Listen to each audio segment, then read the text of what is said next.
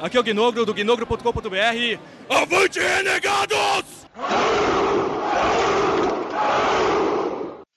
Avante, avante, renegados! Avante, renegados! Avante, renegados! Avante, renegados! Avante, renegados! Você está ouvindo o Renegados Cast. Well, everybody's heard about the bird.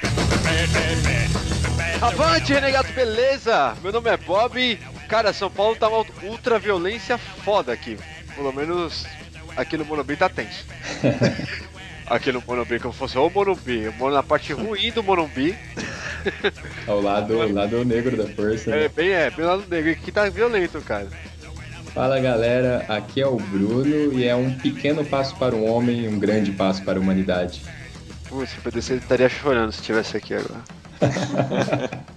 Bom, aqui é o Cido e contra a insônia, Odisseia no espaço. Ah, meu Deus. A gente tem que lançar esse desafio ainda, mas deixa por quieto. Bom, galera, aqui é o Zá. Se Kubrick fosse brasileiro, ele seria diretor do filme do Pelé. Que porcaria. Nossa senhora. E por favor, Bruno, faça as honras. Opa, temos aqui para brilhantar o nosso cast, pessoa que já nos ajudou em um dos casts mais elogiados até hoje de Tarantino, de volta à casa, Vic Salles. Oi meninos, que bom estar aqui de novo e por favor não briguem que essa é a sala de guerra, tá? Putz, mano, agora eu chorei, cara. Muito foda. Eu quase, eu pensei em usar essa, eu falei, é, É, É. pensou. Aí você falou, ah, não é tão boa assim, nem vou usar. é, é. Mais um convidado, cara, olha aí, eu fiquei sabendo que esse aí manja dos Paranauê do Kubrick, hein? Fala aí, Pedro. Sou Pedro, tô aqui com a Vic, convidado aí. Valeu pelo convite pra vocês. Pedro, não chora, cara. Pô, eu nunca gravei podcast, cara, então vocês vão ter que ter paciência comigo. Olha isso. Virginando, virginando. Renegados desvirginando novamente. Tem que ser devagarzinho. Perdi a virgindade por eles também, mas eles não ligam no dia seguinte, não. Tá? Mas não foi no cast, vou dizer. Aproveitando, vou falar do que? Bem, já tá mais do que óbvio, mas vou falar do que hoje, Cido? Caralho, eu? Sim. O Cido nunca tá esperando, cara. Caralho, nunca acho que vai ser eu. Nós vamos falar sobre um senhor que fez muitos filmes malucos, Stanley Kubrick, eu errei o nome dele, é isso mesmo? Caramba. Você errou, cara? Você tá mais... É, eu, eu tô viajando, é isso mesmo. É Stanley Kubrick, a vida e obra desse senhor. Bora, bora então. Aliás, bora não, né? Só depois nossos e-mails e agradecimentos. Tô ficando maluco já. É, já vamos Também.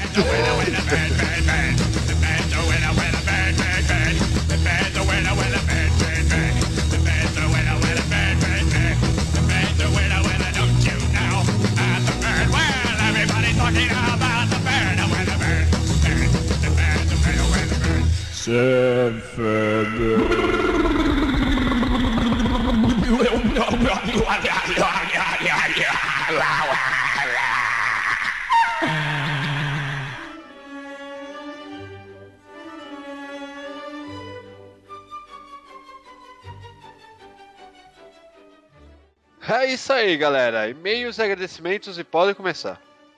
Muito bem, eu irei começar lendo o e-mail da nossa querida Fernanda Hatai, a japonesa louca por Cavaleiros do Zodíaco.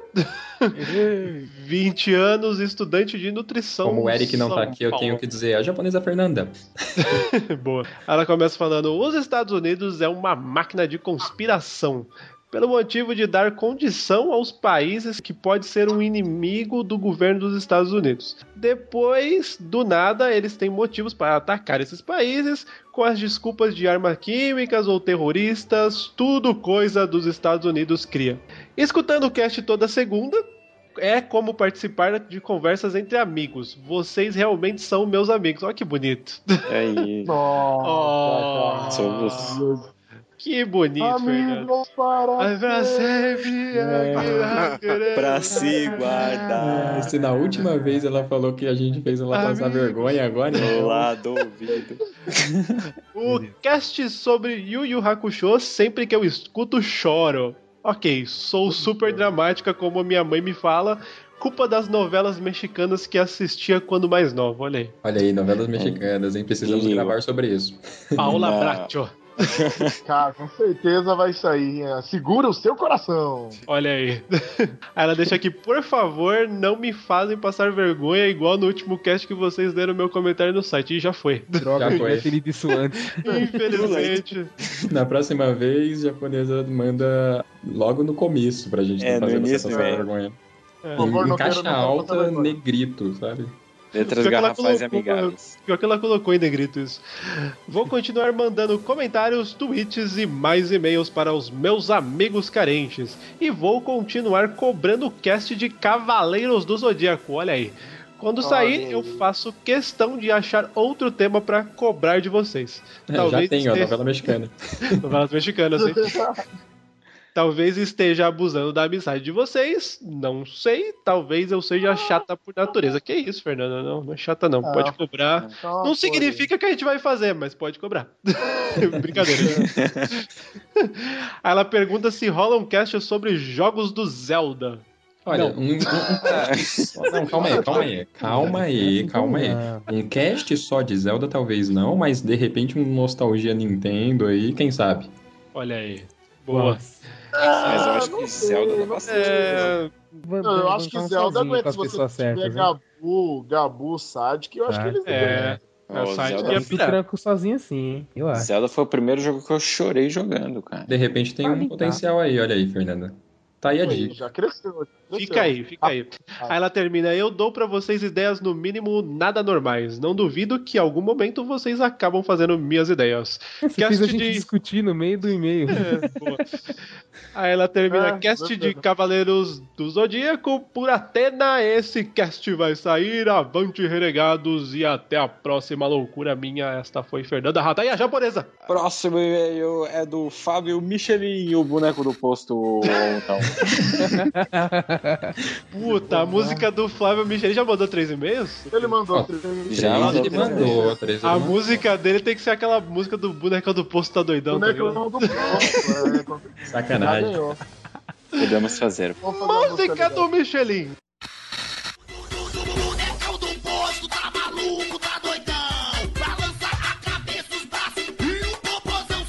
Tá de brinquedo aí de mim, cara?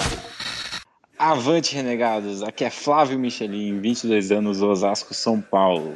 Sobre a RC55, Teorias da Conspiração, deixo a indicação do livro Jesus Extraterrestre, do escritor brasileiro Léo Marque. Aí ele deixou um link aqui do Scooby com uma resenha e falou que aborda sobre teorias conspiratórias, tipo Elo Perdido, Jesus Cristo, alienígenas, planeta Nibiru, clones, 11 de setembro, eleição... Hã? Pô, esse planeta. É, Nibiru, Nibiru, Nibiru. né, Desculpa, gente, é que eu tô, eu tô lendo com um olho só porque eu tô bêbado, peraí. Nibiru. Você fica cego de olho. É, de ficar tudo desfocado. E eleições da presidência, etc. Quando marcarem a data para o futebol renegados, por favor, não esqueçam de mim. E atenciosamente, Flávio Michelin, ele deixou o Facebook, Twitter e Skype, se vocês quiserem deixar aí, enfim. E Avante Renegados, mas eu não dei o Avante, mas eu falei porque.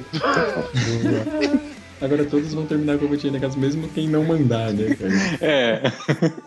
Avante força, isso. Beleza, próximo e-mail.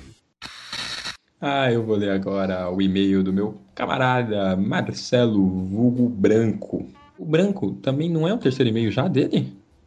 Não Branco? sei, eu não sei, mas tem que tocar a música do Ace. Nossa, tudo branco.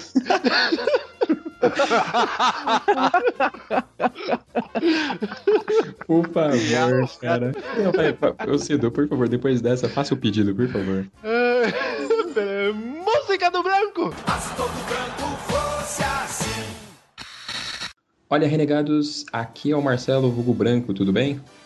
Mais uma vez, achei muito foda o cast de vocês, melhorando cada vez mais. Lembro do 11 de setembro como se fosse ontem. Havia matado aula para assistir Kenshin na Globo. Acho que ele tá falando do Samurai X, né? Sim. Havia matado aula para assistir Samurai X, né, na Globo. Quando chego em casa e dou de cara com atentado rolando na TV. Impedindo a transmissão do anime. Malditos terroristas. Eu lembro Claro, perfeitamente porque disso. A maior preocupação é que não vai passar Samurai X, né? cara? Puta, eu fiquei puto com isso, cara. Os caras sabe o que é o mais engraçado, cara? Nesse dia, por algum motivo muito estranho, eu também não fui pra escola. É verdade, esse dia eu também não, cara. Aí, ó, tá vendo? É, tudo tem a ver alguma coisa. Não lembra do quê? Caraca, eu não lembro. Eu lembro que eu tava na casa da minha tia. Eu, não Eu tava em casa, escola, cara, eu tava em casa. Caraca, eu acho que eles lançaram alguma parada na nossa mente pra, tipo, ninguém sair de casa pra todo mundo ver, tá ligado? A parada. Pra todo mundo Olha ver aí, mesmo. a. Olha aí, É, até é uma que- mensagem subliminar Não, que eu lembro. você de É manhã. esse Vamos lançar a pergunta no é. Twitter. Onde É você esse- estava em 11 de setembro de 2001? Esse capítulo Samurai X era muito importante, cara. Eu lembro disso. Bom, mas Todo mundo continua. ficou em casa nesse dia. É, na verdade era tudo só pra ver Samurai X, né? Né? Aí, tipo, caralho, maldito terrorista. Bom, voltando. É impossível não falar de teoria da conspiração sem lembrar de Arquivo X, a maior série de todas, que abordava tudo desse tipo de tema, né? Ele fala. Deixo abaixo um link de um trecho do primeiro episódio da série Pistoleiro Solitário, que era interligada com o Arquivo X. Caraca, eu nunca ouvi falar disso aí. Eu também não sabia disso. Nossa, interligada? Assim. com o arquivo X? De acordo com Marcelo Vugo Branco. Neste episódio, simplesmente mostra uma conspiração do governo americano para derrubar as Torres Gêmeas, com o objetivo de vender armas.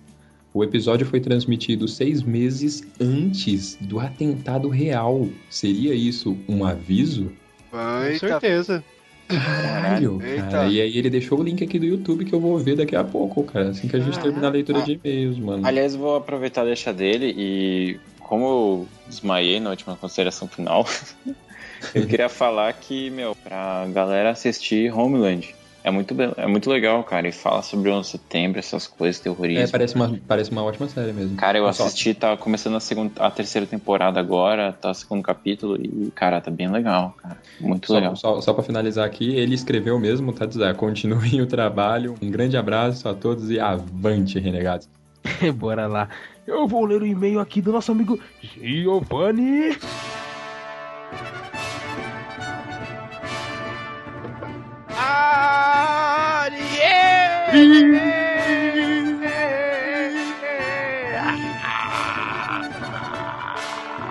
Arieira. Arieira! Arieira! Giovanni Arieira, engenheiro agrônomo, 28 anos, Londrina, Paraná. Fala galera renegada, tudo certo? Eu acredito nessas teorias da conspiração. Sou é, cético quanto a esse, a esse tema. Mas acho que é de grande importância por fazer com que as pessoas não acreditem em tudo que é passado. É sempre importante essa indagação quanto às nossas certezas. Sobre as teorias do 11 de setembro e seus reflexos, vamos a alguns fatos. Primeiro, embora não fosse mundialmente conhecido até os ataques do 11 de setembro, Osama Bin Laden já figurava na lista dos mais procurados desde 1998, quando foi um dos mentores dos ataques às embaixadas americanas no Quênia e na Tanzânia. Olha aí, ó, o cara já era procurado já. Segundo fato, a estrutura das Torres Gêmeas foi projetada para os prédios se manterem mes é, mesmo após o impacto de um avião. O problema é que, como os aviões haviam acabado de decolar, estavam com os tanques cheios. Isso fez com que a explosão fosse muito maior e as estruturas metálicas não suportassem as temperaturas atingidas. Olha aí. Terceiro fato. A segunda torre atacada foi a primeira a cair porque o avião a atingiu em um andar mais baixo. Já que a pressão sobre as estruturas era bem maior, a torre toda ruiu antes. Quarto. O motivo para o corpo de Osama Bin Laden ter sido jogado no mar foi na verdade para evitar que houvesse alguma sepultura que serviria de emblema. Não evita o surgimento de outros terroristas, mas dilui a imagem de Bin Laden como mártir. Nossa. Não era uma oferenda, né? Iemanjá não ia aceitar muito. Gostaria de lembrar mais duas teorias da conspiração que ficaram de fora. Primeira, sobre a morte do cantor Paul McCartney, que teria sido disti- é, do, do- Como é que é? É que ele foi substituído. Substituído. Teria É. de biduba de badabadaba. por um sósia e haveriam diversos indícios disso, inclusive em alguns álbuns dos Beatles. a gente até chegou a falar, é, mas saiu na edição, É, mas a a gente falou disso aí. É, E o segundo, a segunda teoria é sobre a morte da princesa Diana, né? que existem inúmeras teorias, que vão desde uma morte é, forjada até que o alvo era o Dodi Al-Fayed, e a princesa só morreu por encobrir. Mas a teoria mais interessante é a de que tudo foi planejado pelo MI6 para evitar que Diana se casasse com um muçulmano e este se tornasse padrasto do futuro rei da Inglaterra. Porra! Caraca. Eu gosto daquela teoria que diz que o Kennedy, quem matou o Kennedy foi o comediante. Tenha isso. Um abraço a todos e avante renegados. E tem dois PS. Primeiro PS.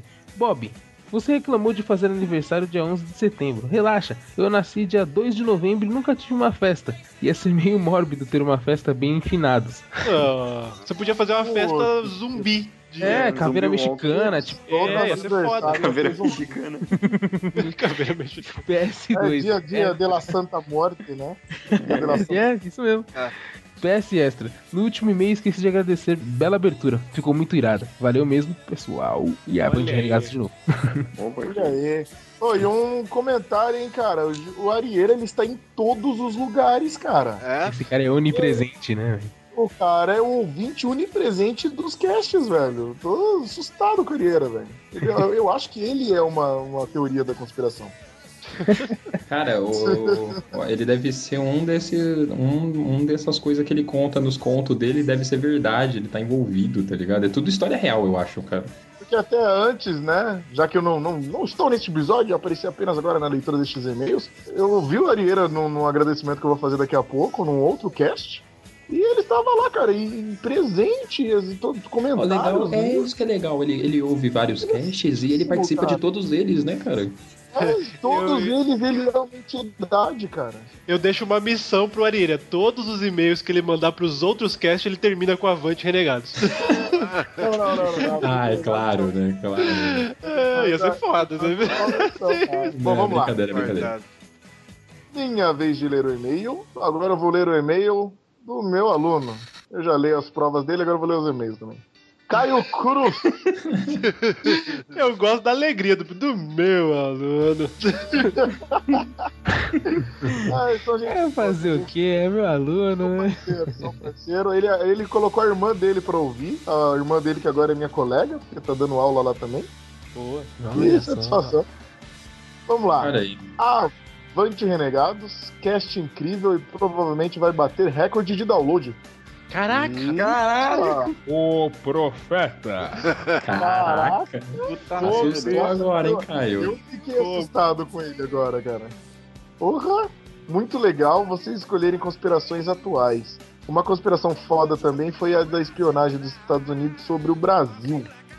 Para mim, essa patifaria toda na Síria foi distração dos americanos para que a ONU, assim como os países da Europa, estão ficando com medo. Não Eu pensei que ele ia falar assim como as importância- putas, Eu cara. também. Eu- Não tem importância para o crime contra os direitos humanos feito pelos Estados Unidos. Já que as putas também não estão dando importância nenhuma para esses crimes, né? É, essa, essa alienação do mundinho ocidental torna a nossa percepção do mundo algo americanizado. Meu Deus, ele é o novo Obama. Caralho, o moleque escreveu bem, Fedeção. Caraca, ele. É, ele Cara, tá você bem, tem noção cara. do quanto esse moleque tá se dedicando só pra agradar a Bia, cara? Que, Exatamente. que mulher não faz, né, meu amigo? Caraca. Cara, olha que nos limita a inconsciência e nos inibe da verdade. Caraca, velho! Termina esse e-mail dizendo que eu utilizei da teoria dos amilianos na minha apresentação na escola sobre as armas químicas. Olha aí, tirou zero. É, porque ele fala de uma maneira burra, né? Caraca. Cara, gente, se vocês usarem o cast pra fazer trabalho de escola, vocês estão muito ferrados. Não faz isso. Não, só que isso daí ele comentou comigo e eu falei pra ele: você tem que colocar lá nas referências renegados cast. pô." Biografia, velho. Referências bibliográficas, tá? Caralho, pô, isso é alguma coisa. Isso é Não, na boa, na boa, na boa. Se alguém dos nossos ouvintes que esteja na idade de colégio usar alguma coisa que aprendeu com a gente na aula e colocar lá a biografia Renegados Cast, tira uma foto e manda pra gente, cara. Porra, foda, ia ser foda. Puta, isso é coisa que eu vou mostrar pra minha mãe, cara. Não vale, Isso aí não no vale tá fake. É, a gente, ó, tem Tá, photoshopeiro de primeira aqui, vai reconhecer se for fake, hein? É, exatamente. Ouviu, né, Rubens? Aquele seu Photoshop Paint lá. Vergonhoso. Ah, encerrando então, Renegados também é cultura. Até a próxima e avante, Renegados. Estou orgulhoso Cara, desse aluno. eu também, eu também. Eu tenho, vamos parar um momento, todo mundo em silêncio, só pra ouvir palmas virtuais para Caio Cruz, cara. Sensacional.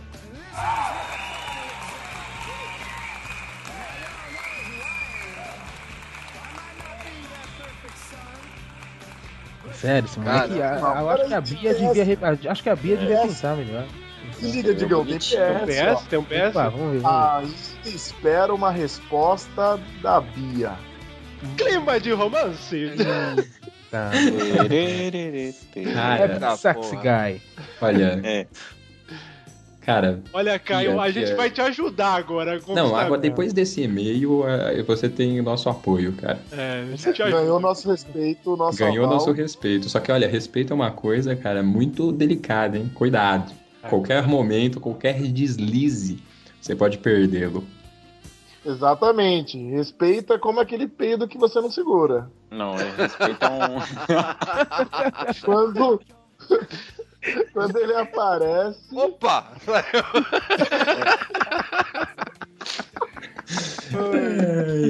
Ele pode desaparecer na mesma rapidez que ele aparece. Aquele oi, tchau. Oi, tchau. Ai, que, Que merda. bosta. Próximo e-mail, velho. Bem, o moleque e-mail do Lucas de Souza Fetio. É mais no italiano, né? Ou não, né? Todo mundo vira italiano, né? Arieira, Lanzoni. Fetio. Fetio. Fernanda Ratai. Hatai. Beleza. Bem, ele diz aqui: Então, estou ouvindo o Renegados Cast 55 e já que vocês estavam pedindo um e-mail de feedback na leitura de e-mails, tá aí meu feedback.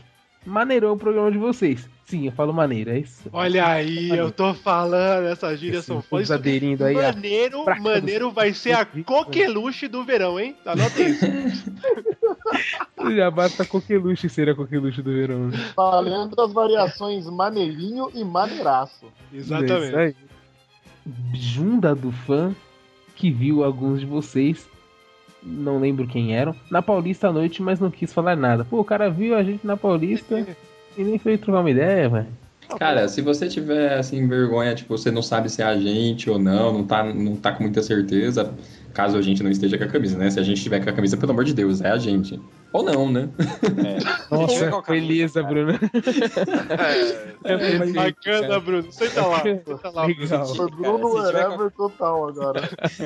É só gritar avante renegado. Exatamente, era isso que eu ia falar, cara.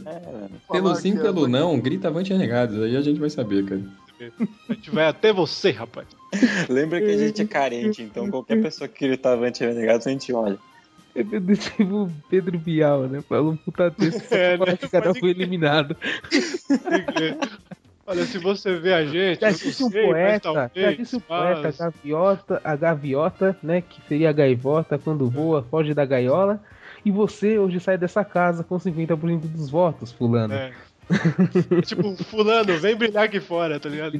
Caraca, mas peraí, tá errado isso aí. O cara sai da casa com 50% dos votos? Que porra é essa? Digam faltou na aula de matemática. Ai, pelo amor de Deus. Que o voto de Minerva era dele. Beleza, próximo e-mail. Eu vou ler o próximo e-mail. Sync localizado. Só um minuto. Bom, eu então agora vou ler o e-mail do Silvio Domingues da Silva. Sauro. Vulgo- Hã? Sauro. Mano. Connor, Eterno Connor. Avante Renegados, aqui é o Connor. E, gente, foi divertido demais participar da leitura de e-mails da semana passada. Olha aí. Mas o participou do cast inteiro, né? É, Nossa, cara, a, a nossa leitura de e-mails, ela é muito divertida, na minha É humilde opinião. É a mais engraçada de toda a mas podosfera. Tudo. Ah, gente, por isso que vocês têm que ouvir os e-mails mesmo, gente. Não É pula, por isso que não, vocês têm que é- mandar e-mail, senão fica sem graça se não tiver e-mails, cara. Que a gente ri mais do e-mail do que do cast. Pô, a gente podia fazer um Não, na cast de verdade, leitura de e-mails. né? Renegados agora, a partir de agora, Renegados vai virar e-mailcast. É o cast Ia e-mail. ser foda, olha que decada boa. Ah, cara, e-mails é onde a gente tem a intimidade com o público. É muito bom. Exatamente. Continue, Pedro. Mas vamos voltar pro, pros Connor aqui, que na verdade ele tão, tava falando que é divertido demais participar da leitura de e-mail da semana passada e dou graças ao fato da patroa não estar em casa na hora. Senão, não teria tido a chance de participar do Ariel! Barulhinho de chicote. Adorei a versão final do toque demais mesmo. Olha aí, a Arieira está virando um sucesso entre os nossos ouvintes, cara. A Arieira, Ó, o, o preço da fama. a Arieira vai ganhar uma camisa e uma caneca. Arieira, só com o nome dele. Ah, vamos lá. Ah, é isso, e fica aqui a pergunta: quem sumiu com os Amiliano? Afinal, na abertura ele falou que todos poderiam estar mortos até o final. Porém, ele mesmo sumiu. Mas se estávamos mortos, como ele presumiu, então apenas ele estava vivo e nós encerramos o cast direto do além? É, então Caraca, minha vai mente deu um Eu nó. Pra mim é simples, pra mim ele fala de uma maneira burra. Exatamente. Ruivas, cara, ruivas.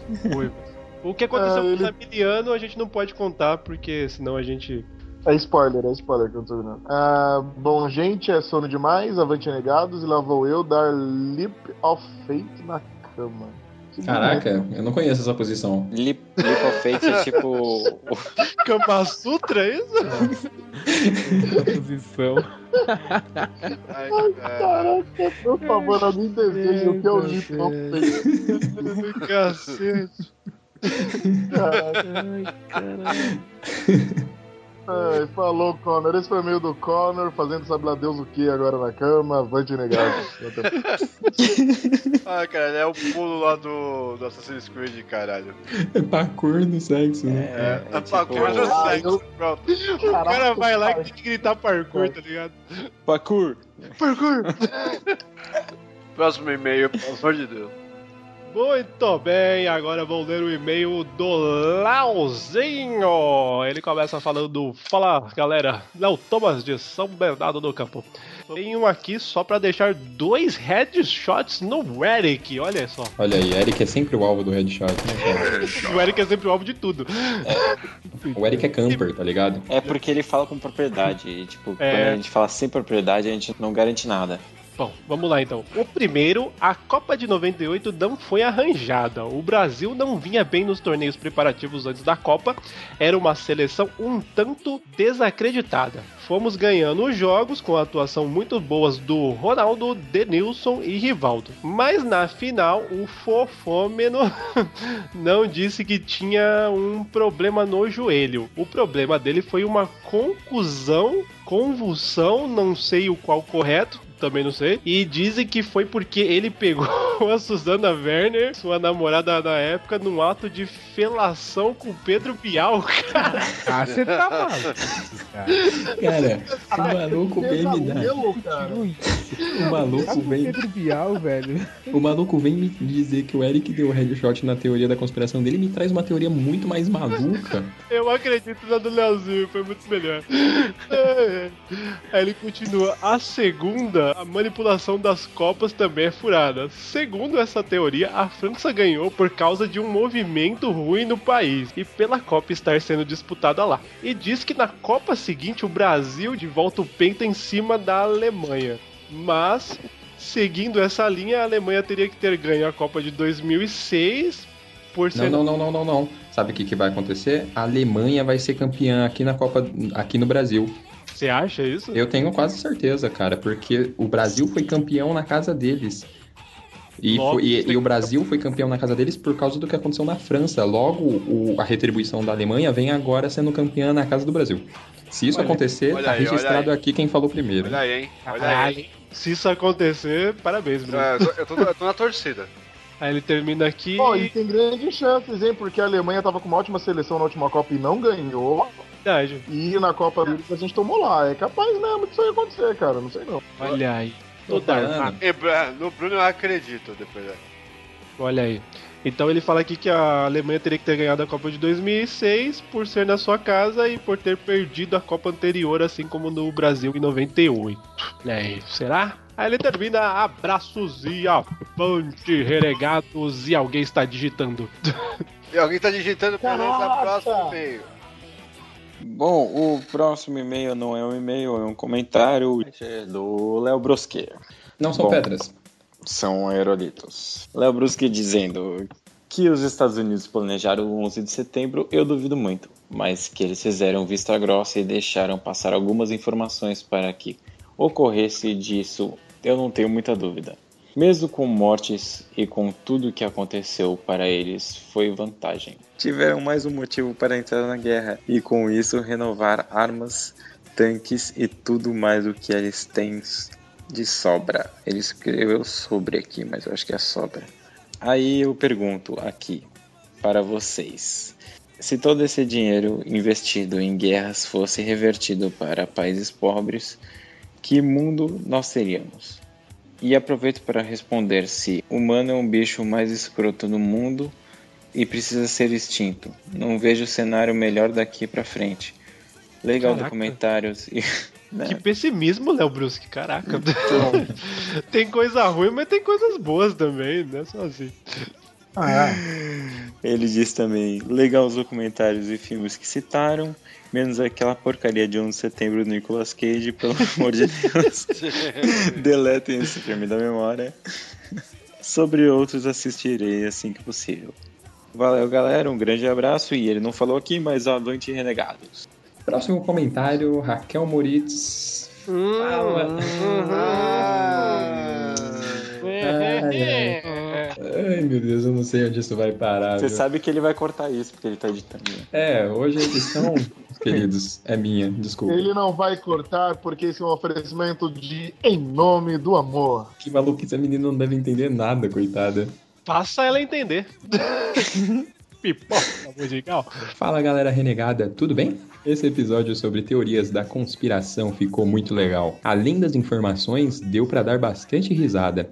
Já leram algum livro do Michael Moore? Tem livro e tem os documentários dele, são foda caralho. Olha aí, tá aí a ele, que dica. Fahrenheit- ele que fez o Fahrenheit, né? O 11 de setembro. Hum, tá aí, tá aí a dica então.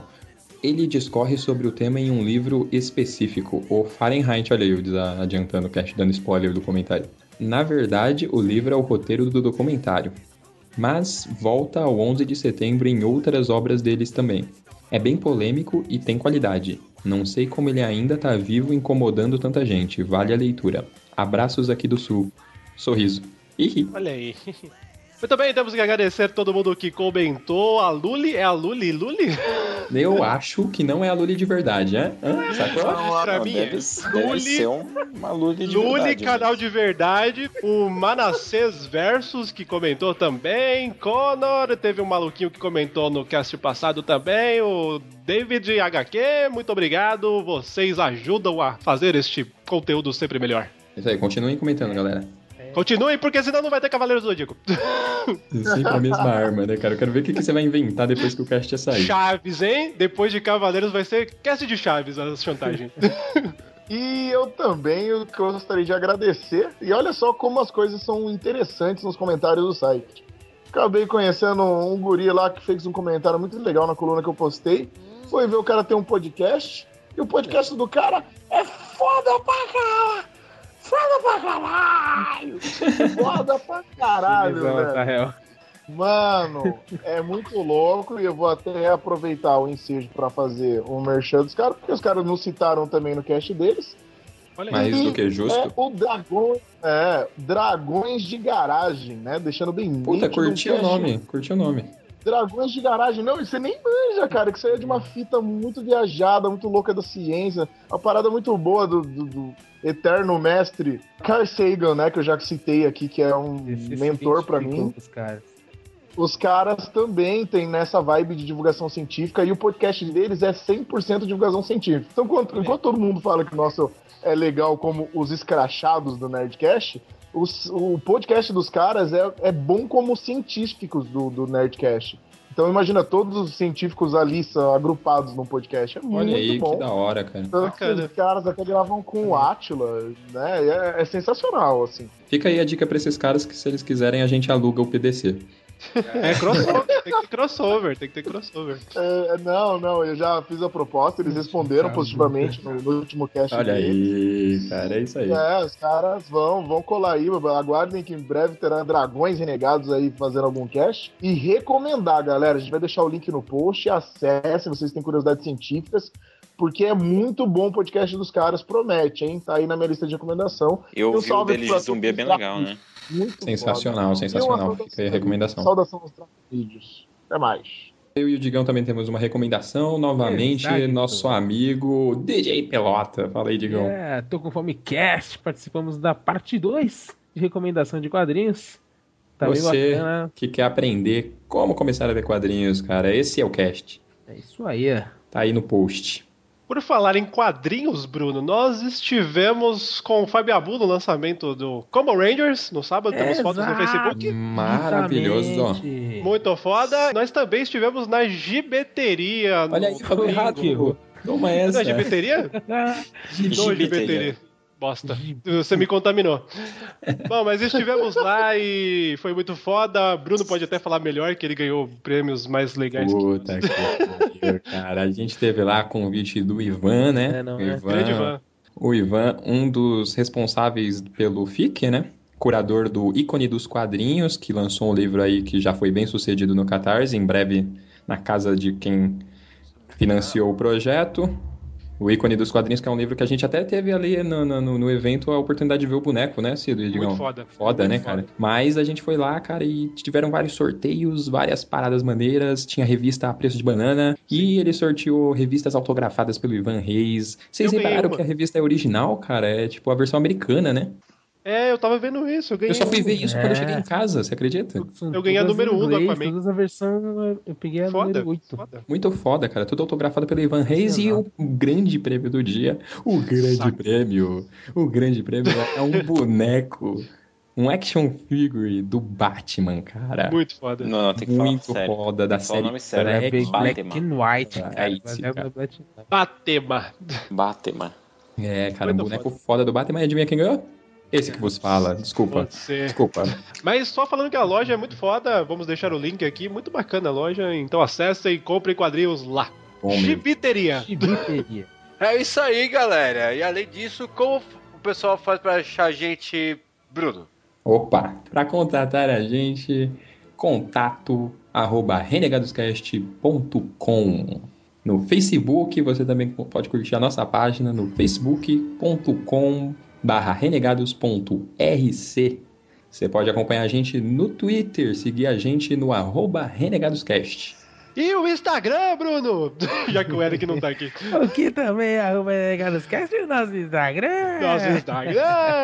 É, cara, tudo é arroba renegadoscast, você vai achar a gente na Skynerd, você vai achar a gente no Google Plus, você vai achar No a gente no Orkut. E se você traduzir ICQ, renegados né? binário, ICQ acha vai ICQ. achar a gente lá também. Mas Tem uma, tem, tem uma nova forma, né, de achar os renegados agora? Google. É, Google. Novidade, hein? É, bom. Não, mas na verdade tem aquele. Todo mundo já ouviu falar daquele Pod Store, né? Eu não ouvi falar, Bob, me conta aí, como funciona? Funciona é uma coisa simples, cara. É um aplicativo no qual você baixa ou confere os podcasts aí, os mainstreams. E a gente tá lá agora. A gente tá lá. Gente! É, os 55 agora, 56 episódios estão lá pra você ouvir a hora que você quiser. Isso Olha aí. agradecer ao nosso colega Leonardo Santos por ter dado essa oportunidade aí. Boa, Leonardo. Valeu aí. Grande Leonardo. Cara. Valeu, baixem esse aplicativo foda e ouçam o Renegados Cast no aplicativo foda. À vontade, e é isso. Então, bora pro cast? Bora, bora, esse cast maluco. Valeu. Stanley Kubrick. Eu resolvi ficar.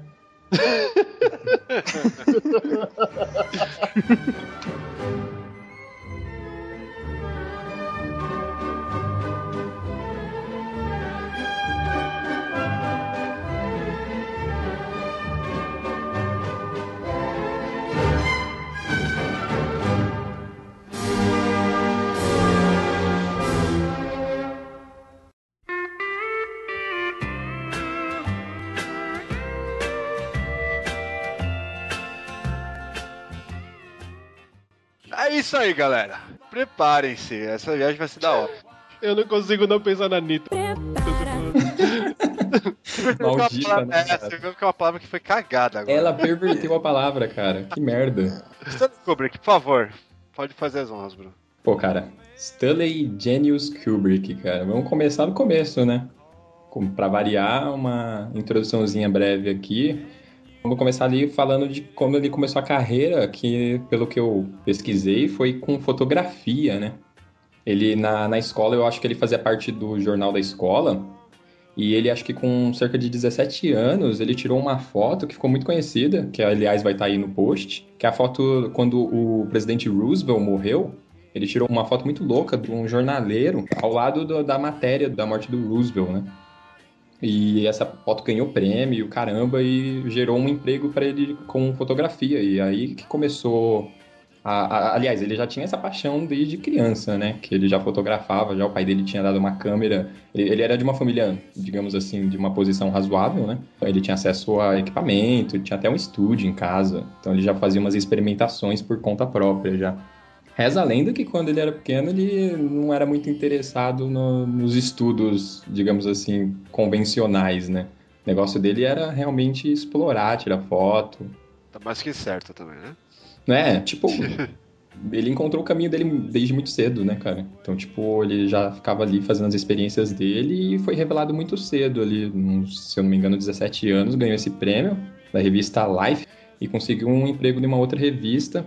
E aí começou, cara. Aí, tipo, nessa revista que ele trabalhava, ele fazia bastante cobertura de boxe, né? Ele ia bastante luta e tal, tirar foto. E nisso ele fez. Foi ali que ele acabou fazendo o primeiro curta, né? No estilo documentário. Ele fez um curta sobre boxe. Acho que é Day of Fight, se eu não me engano.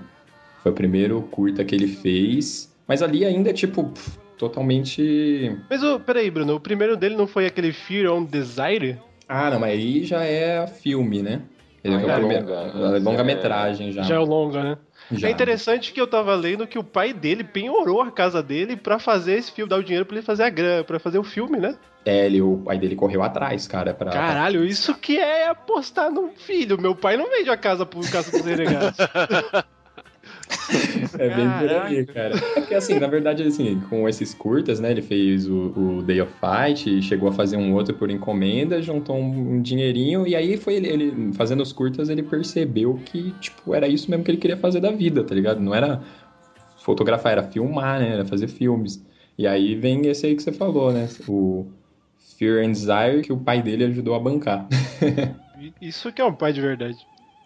É, apostou no talento do filho, né? Acreditou mesmo, né, cara? Tipo, são, é raro, assim. O, assim, os pais geralmente acreditam, mas a esse ponto, cara, de você penhorar as coisas, tá ligado? Tipo, é, pro seu filho realizar aquela obra que você sabe, sei lá, Deus, o que que vai dar isso, saca? É aquele all-in, né, mano? É all-in total, cara. É all-in total, mano. Então, aí depois do... é, O, o Fear and Desire, ele fez em 53, né?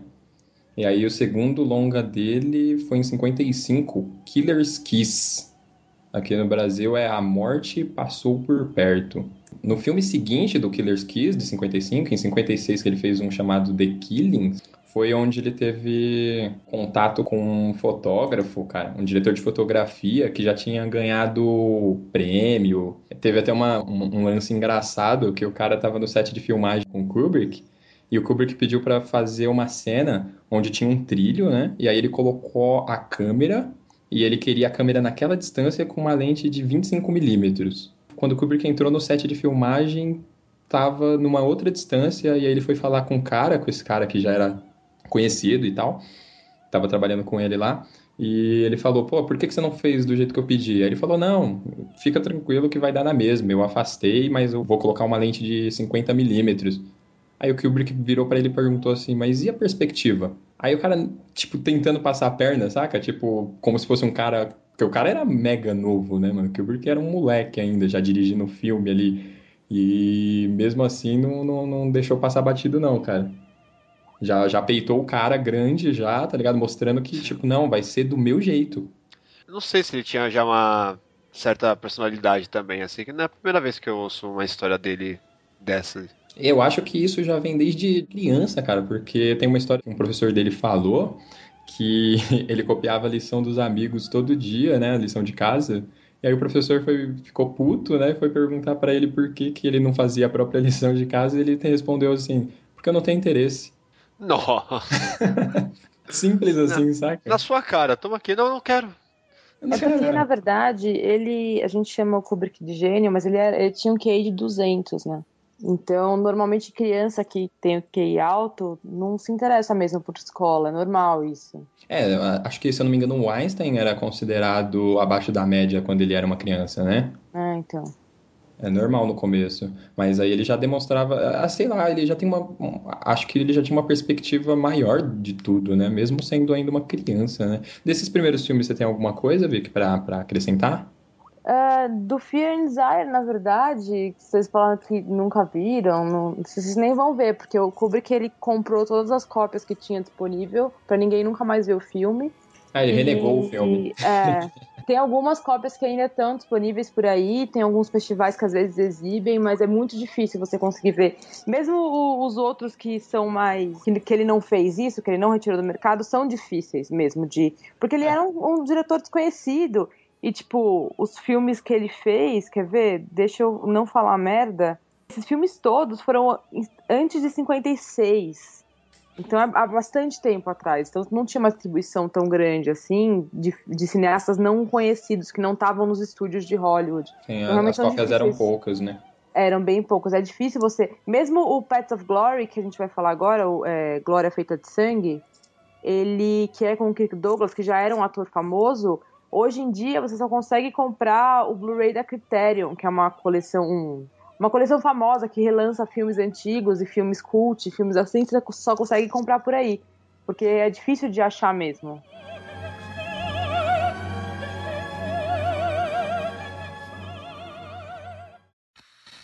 Paths of Glory, acho que é marcante, né, na carreira desse garoto. Até então era um garoto, né? Que, puta, cara, acho que tem no mínimo uma, uns quatro fatos dentro desse filme que marcaram, assim, coisas que iam seguir eh, ele pelo resto da carreira. Acho que um que ia seguir ele pro resto da, da vida, não da carreira, foi a mulher dele, que ele conheceu nesse filme.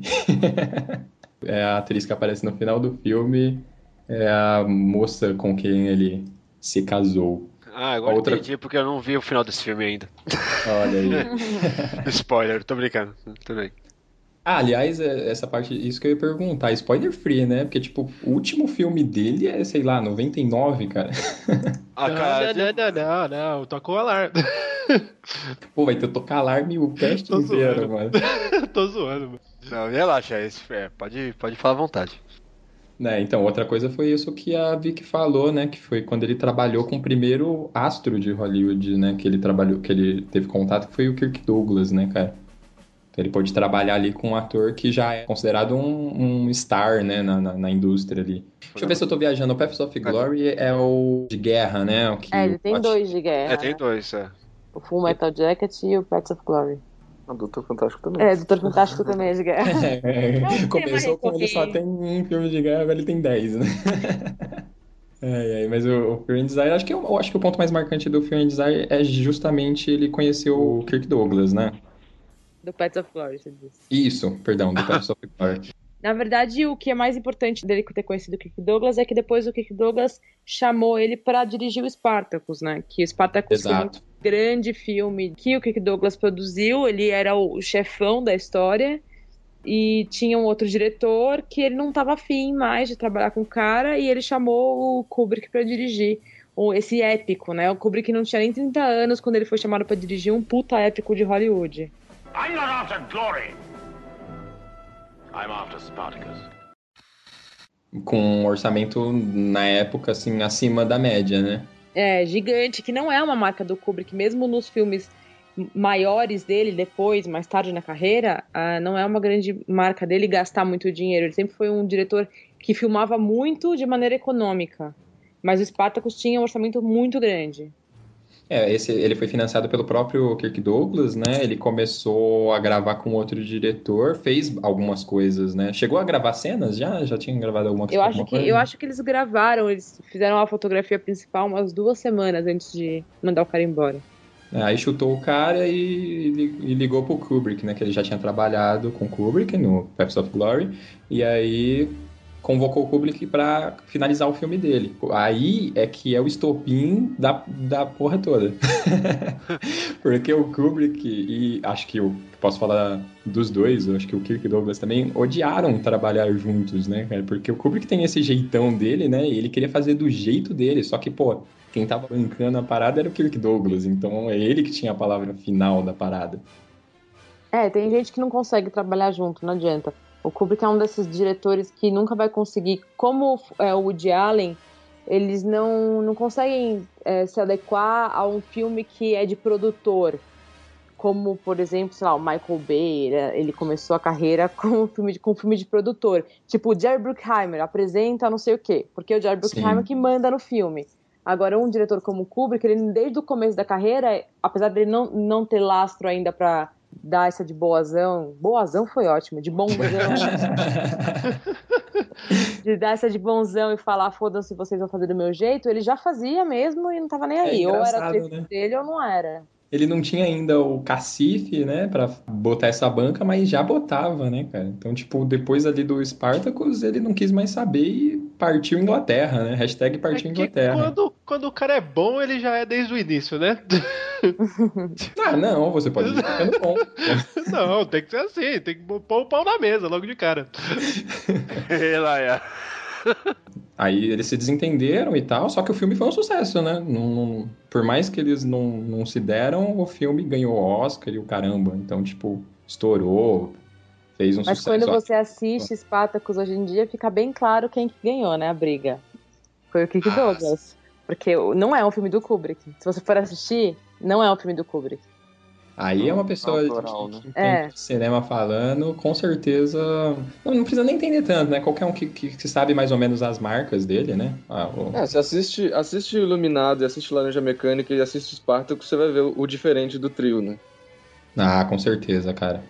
Ah, mas vocês Ele acham. também era noob, cara. Imagina se tivesse pego, sei lá, se Spartacus fosse lançado bem depois de um Laranja Mecânica. Mas eu acho que eu acho que eles têm essa- é, uma certa razão, porque eu acho que você vê mais Kubrick em Paths of Glory do que em Spartacus, por exemplo, entendeu? Um filme que é anterior. Pelo menos assim, não, você não vê o Kubrick que ele, que se, que ele se tornou, mas você já vê um- alguma coisa dele ali, né, cara? Porque ele sempre se envolveu muito com os roteiros também. Spartacus ele nem tocou no roteiro. Tem toda a questão de produção. Tanto que no Spartacus ele chegou a tirar umas pessoas que já estavam no filme, uns atores, e escalar outros, porque ele não gostava dos atores que o outro diretor tinha escolhido. Mas ele não conseguiu fazer isso com o elenco inteiro. Caralho, isso, isso na época deve ter sido muito foda, né, mano? É. Cara, o, Tipo, o tanto de gente que deve odiar o Kubrick até hoje, cara, não é brincadeira, velho. Então, mas o pior é que assim, você lê entrevista das pessoas que trabalharam com ele, vê documentário, vê, lê livro, todo mundo gostava muito do Kubrick. Olha só. Menos a, a- a atriz do. Shelley Duvall. A Shirley Duval, que fez o Do Iluminado. Iluminado. Tirando ela, todo, até ela hoje em dia fala que o cara é um gênio, tá, né? mas tirando ela, todo mundo fala, fala bem do Kubrick. É, porque, tipo, você vê que é o jeito do cara, mas, pô, o resultado tá ali, né, cara? Não, é incontestável. É. É, E aí, de- Cada diretor tem, tem, tem seu método de trabalhar com os atores, né? O Hitchcock também era assim, os, os atores odiavam ele, que é o jeito de dirigir. O Hitchcock era foda. Então, Ah, Hitchcock é monstro, né? É, a gente ainda tem que fazer um cast de Hitchcock até. O Kubrick era o bonzinho e o Hitchcock era o mal, né? É. Bom, depois do, do, do Spartacus, ele decide que Hollywood não é a cara dele, né? E aí ele vai pra Inglaterra, né? Porque ele quer continuar num país que, que fala inglês, né, Pra facilitar e tal. E lá, aí eu acho que aí a gente começa a filmografia Stanley Kubrick mesmo, né, cara? Ali, dali pra frente, eu acho que é, é o que a Vicky e o Pedro estavam falando, que, tipo, você assiste e você fala, Kubrick. Que o primeiro foi Lolita. É, então, mas só um adendo, ele só foi pra Inglaterra depois do Odisseia lá, 2001. Ele não foi antes. Não, eu acho que foi antes, cara. Não, ele foi, ele foi depois. Tanto que ele se fudeu depois por causa do Laranja Mecânica lá. Não, sim, mas eu acho que Lolita já foi na Inglaterra. Não, tanto que o 2001 foi. Ele, então ele foi na Inglaterra, voltou e depois foi na Inglaterra de novo? Acho que Sim, não. ele chegou. eu- não, aí Ele não fez sei. isso? Então, estou. Pelo que eu também estudei, não foi Não, isso. ele, vo- ele voltou, Laranja Mecânica, que foi quando ele voltou, certo? Não, mecânica foi lá e tava lá. Tanto que depois teve que sair de lá Não, então, sim, depois, de, depois do, do- da repercussão do Laranja Mecânica foi quando ele voltou. Sim. Bem, vamos aí. Bem, eu acho que Lolita, ele foi pra Inglaterra e filmou Lolita lá, cara. E aí eu acho que, assim, só falar que Lolita foi onde começou tudo, porque é aquela coisa que, a, que vira a marca dele, né? Aquele adaptação da obra, né? O Lolita é um livro, né? Só que o Kubrick, ele adapta da, da forma que ele, que ele quer, né, cara? Ele não segue ali bonitinho.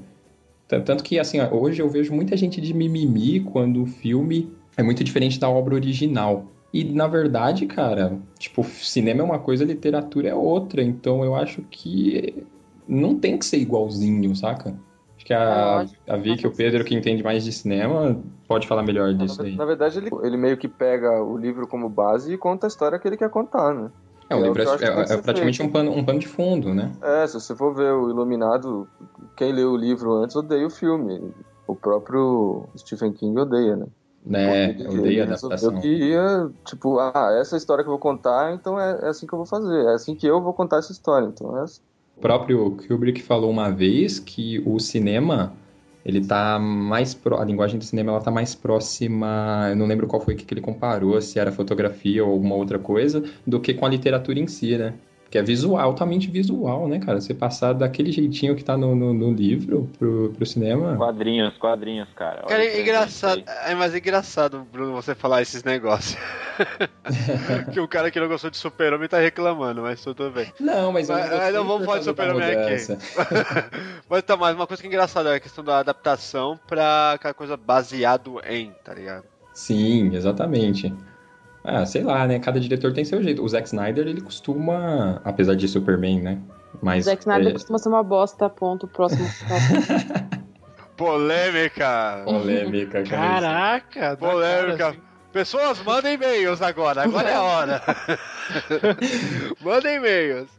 Agora a, a Vicky conseguiu dividir o público. É excelente, é disso que eu gosto. Cara, eu não gosto do Michael Bay nem do Zack Snyder. Eu não sei como eu tô viva ainda. As pessoas deixam eu andar na Meu. Deus, meu Deus. Pessoas, mandem mais e-mails agora. Oportunidade. Não, porque assim, eu, eu não vou tentar não entrar muito no assunto, mas o Zack Snyder, ele costuma, pelo, pelo menos o Watchman, você vê que ele tentou fazer do jeito que é no quadrinho, exatamente igual, né? Só que mais brega. Nossa, pessoas, lotem nossas caixas. Agora vai bombar os e-mails, amigo. Chuva de e-mails agora. Meu Deus, olha, mas, aí, mas, aí, mas aí você pensa, o que, que o filme te acrescenta se você já leu o quadrinho, entendeu? O que, o que, que o filme acrescenta no mundo se já existe a obra? Se essa obra Aí- já existe, entendeu? Tá aí um ponto, tá aí um ponto interessante. Tipo Sin City, se você já leu e, e assiste aquele filme, é tipo o quadrinho se, se, se mexendo na sua frente, sabe? Pra que que existe? Polêmica. Mandem e-mail. Mandem mandem e-mails agora. O que vocês acham? Eu gosto dos dois tipos de obra, tanto quando segue exatamente, tipo, fiel e tanto quanto muda. Depende do que, sei lá, depende muito, cara. Depende da. É, depende, eu também concordo. Depende. Eu prefiro quando, quando muda e vem de alguém legal. E quando segue, quando a obra original é legal e a pessoa É, fica não, vamos combinar que não é qualquer um que vai adaptar a obra do jeito que bem entender e ficar uma parada bacana, né? Vai ter gente que vai acabar com a obra, né? Se for É, tentar fazer isso. Então, assim, mas o Kubrick pode, né, cara? O Kubrick, ele podia fazer o que bem entendia. Então, tipo, desde Lolita ele trouxe essa coisa de pegar o livro e adaptar da forma dele e foi sensacional, né? Aí, depois disso, o que que a gente tem? Doutor Fantástico. Por favor, cara, eu preciso falar rapidamente de Doutor Fantástico, cara. Ah, pode falar. Fala, fala à vontade.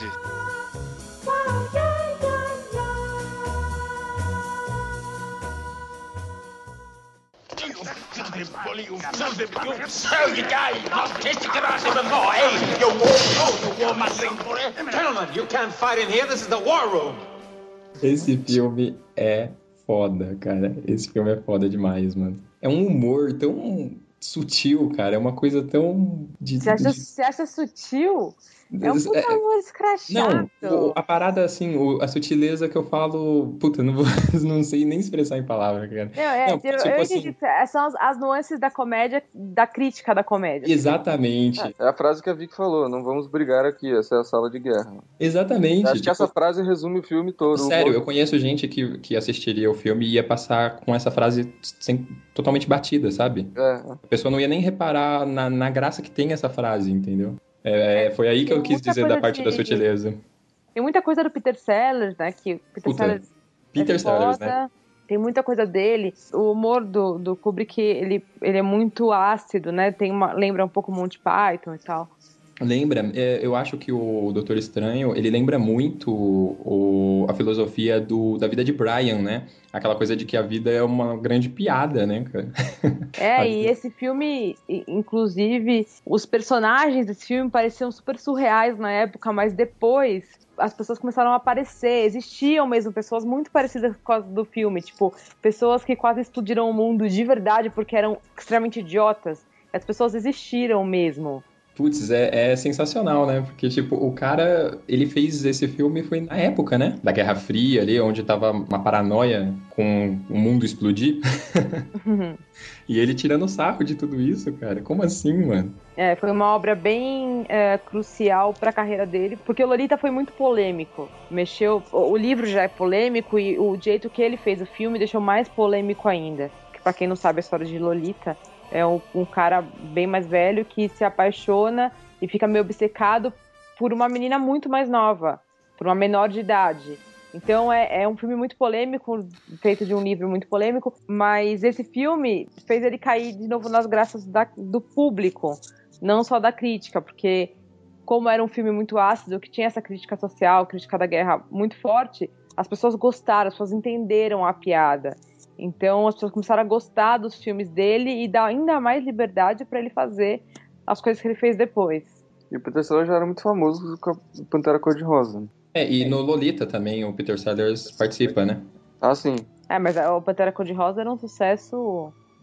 Até O hoje é um filme que você é- chora de rir. É foda demais, cara. Cara é engraçado demais, cara. No Doutor Fantástico ele faz acho que dois ou três papéis, cara. É muito bom.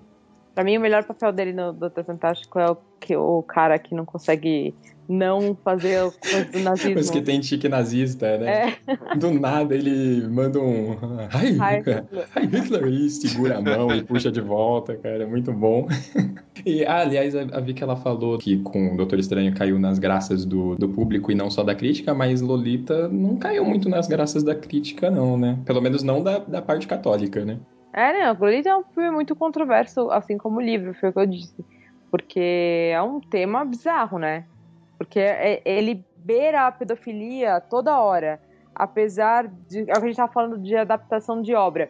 O Kubrick deu uma pegada muito mais humorística pro filme. Deixou ele quase parecendo uma comédia romântica, Sim. mas uma comédia romântica bizarra e sombria e, tipo, pedófila. Aquela coisa do amor estranho amor, né, mano? É, exatamente. Ó, ficha de novo, desculpa, desculpa. Pra quem Vamos não fazer lembra. um casting só sobre amor estranho, amor. Vamos. Pra, pra quem não lembra, no Brasil teve a presença de Anitta, né? Que é essa parada praticamente a mesma história, né? Ah, sim, a presença. É, Ah, é- é- eu, eu posso dizer que presença de Anitta e Beleza Americana são filhotes de Lolita, cara. Total, né? Certeza. Puta, apesar que a presença de Anitta hoje em dia, falar Anitta já é outras coisas, né? De novo.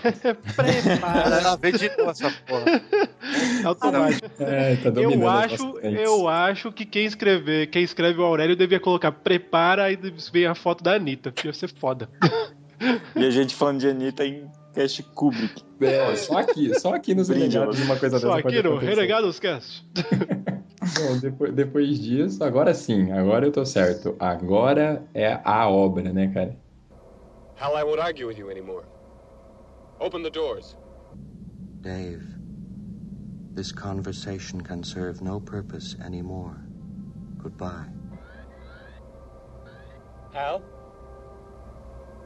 Hal? Hal!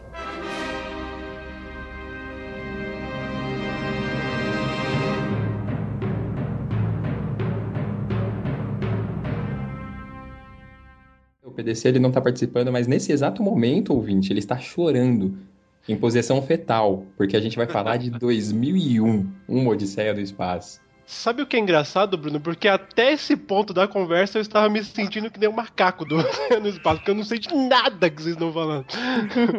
Eu me senti batendo com o headset no chão. É, eu, eu sou um macaco que perde na poça d'água ali, entendeu? Trucido. Caraca. Nossa, ok. Mas Odisseia eu assisti, então eu posso Olha aí. comentar. Ah, eu também vi. Eu, Então- eu passo essa bola tranquilamente, por favor, Cido. É, Cido, Não, eu achei que você ia, eu achei que você ia fazer a introdução bonita. Não, gente, o problema é que vocês são muito cinéfilos e a gente é, só viu o filme. é, exatamente. Mas é bom Bem que dá aí. esse, dá esse contraste, dá esse caldo. Então, o osso voa, aí cai, aí tipo uma nave. Tá, ar. beleza, vai, Cido, agora sua vez. Nossa, que explicação brilhante. O Nossa, osso como- voa, aí cai, aí é uma nave. Tava assim no roteiro. Não, Não, cara, pode- 19- pode- 1968, o, acho que a corrida espacial acho que já estava pegando, né? O, o imaginário da, da, da população era em torno dessa coisa de, da exploração espacial e me vem o Kubrick novamente com aquele time maravilhoso dele e me coloca um filme de ficção científica, assim, absurdo, cara, absurdo. Eu, sinceramente, não entendo 2001. É complicado entender. Eu não entendo. É complicado você chegar até o final, porque eu tentei reassistir e Jesus não deu, cara. Que filme demorado da porra. Não, demora, três, demora três minutos pra começar a aparecer o logo da MGM, velho. Puta que pariu. Cara, o problema é que tem muito, muita música de transição entre uma cena e outra, cara. Aí você realmente dorme no meio dessas músicas. É, É, cara. foda. Se Como você assim tivesse. tá falando que problema, o problema de um filme do Kubrick é que tem muita música. Não, não, eu É. sei que o, Ah, eu sei que o filme do. apanhar. Como Ah, mano, assim, dá um cara? desconto, dá um desconto. Eu sou, sou um alcoólatra. Me dá um desconto que eu sou um alcoólatra. Essa vai pra caneca, cara. Não, mas eu- o que eu tô querendo dizer é assim: se você chega a estar cansado do trabalho e vai assistir Kubrick pra gravar o cast, Já tá E aí, errado, mano? já, porque Tá errado, exatamente. tá errado. Já tá... Pronto. Eu fiz isso também. Eu vou assistir 2001 aqui porque amanhã a gente vai gravar o cast. Tá errado, rapaz. Isso daí já tinha que ter assistido já. Eu não posso falar muita coisa que Não, não, faz já muito tempo que eu assisti, não, também. cara.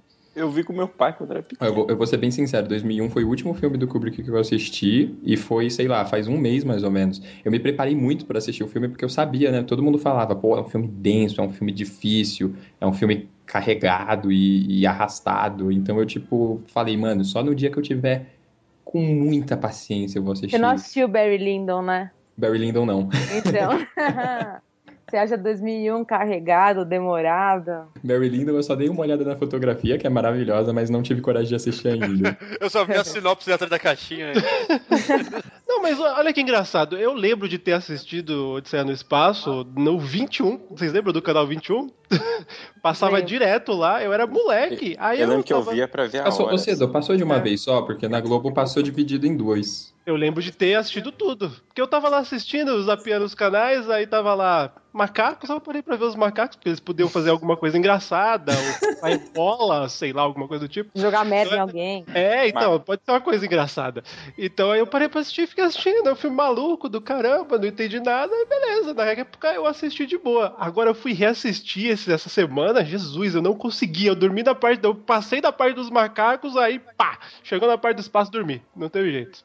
Gente, 2001 é uma experiência transcendental. 2001, na verdade, é o tipo de filme que ele funciona muito bem se você estiver no cinema vendo. Isso é o filme é- que você tem que estar com toda a sua atenção É, pra imersão, ele né? e tal. É, então, você tem que estar totalmente imerso no filme. Isso é uma coisa que você levantou um ponto que é uma pena, pelo menos assim pra mim, eu não sei vocês. Eu nunca vi um filme do Kubrick no cinema. Alguém aqui viu? Não. Queria muito ter visto 2001, mas não fui.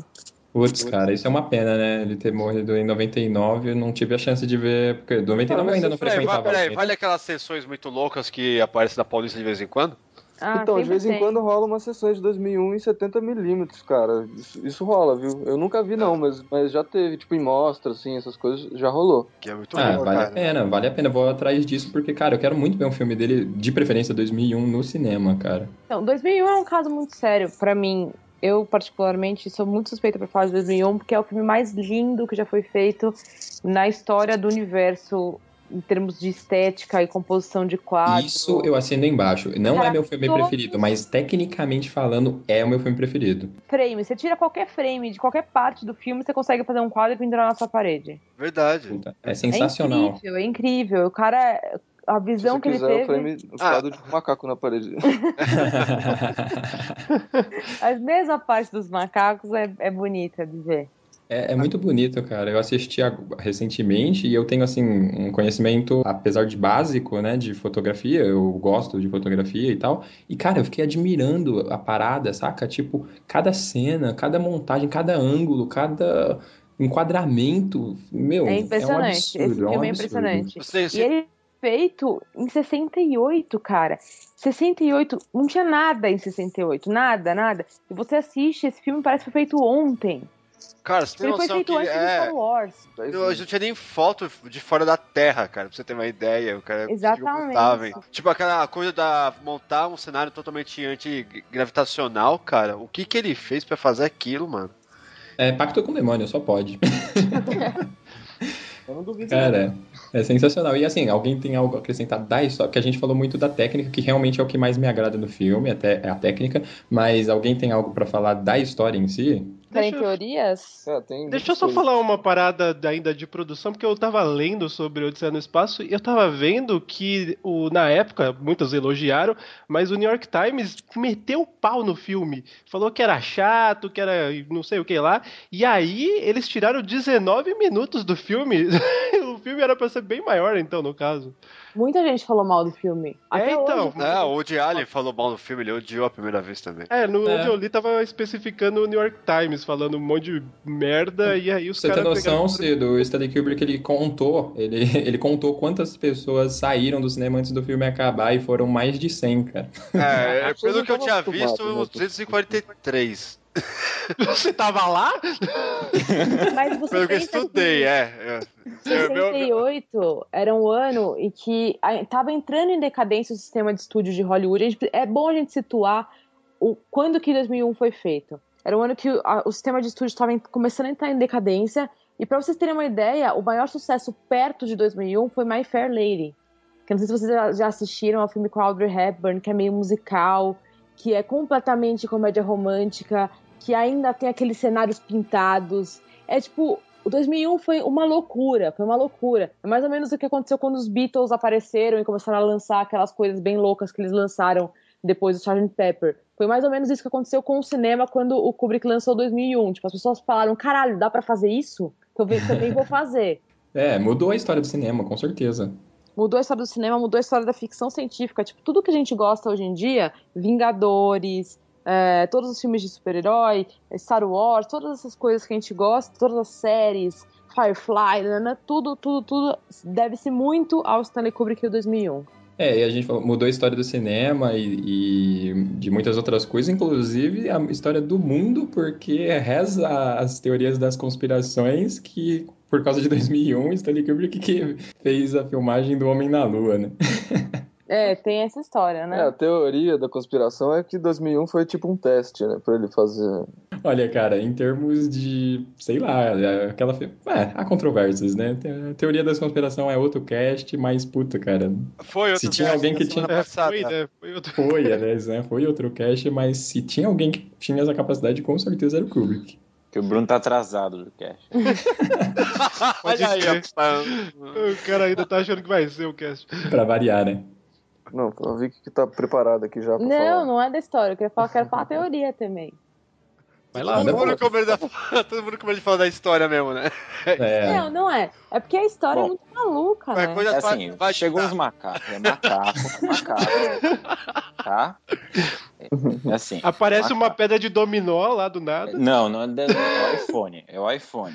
Esse é o iPhone ali. Caralho, que rolê. 2001 foi o Odisseia do iPhone. Então, já que a gente tá falando do monolito e engrenar em nessas coisas de teoria, o monolito, para quem não sabe e já foi confirmado pelo Kubrick, ele tem uma pro- proporção de 2.20 por 1, que é a mesma proporção da câmera que ele filmou o filme, a Ultra Panavision 70, que é um cinerama.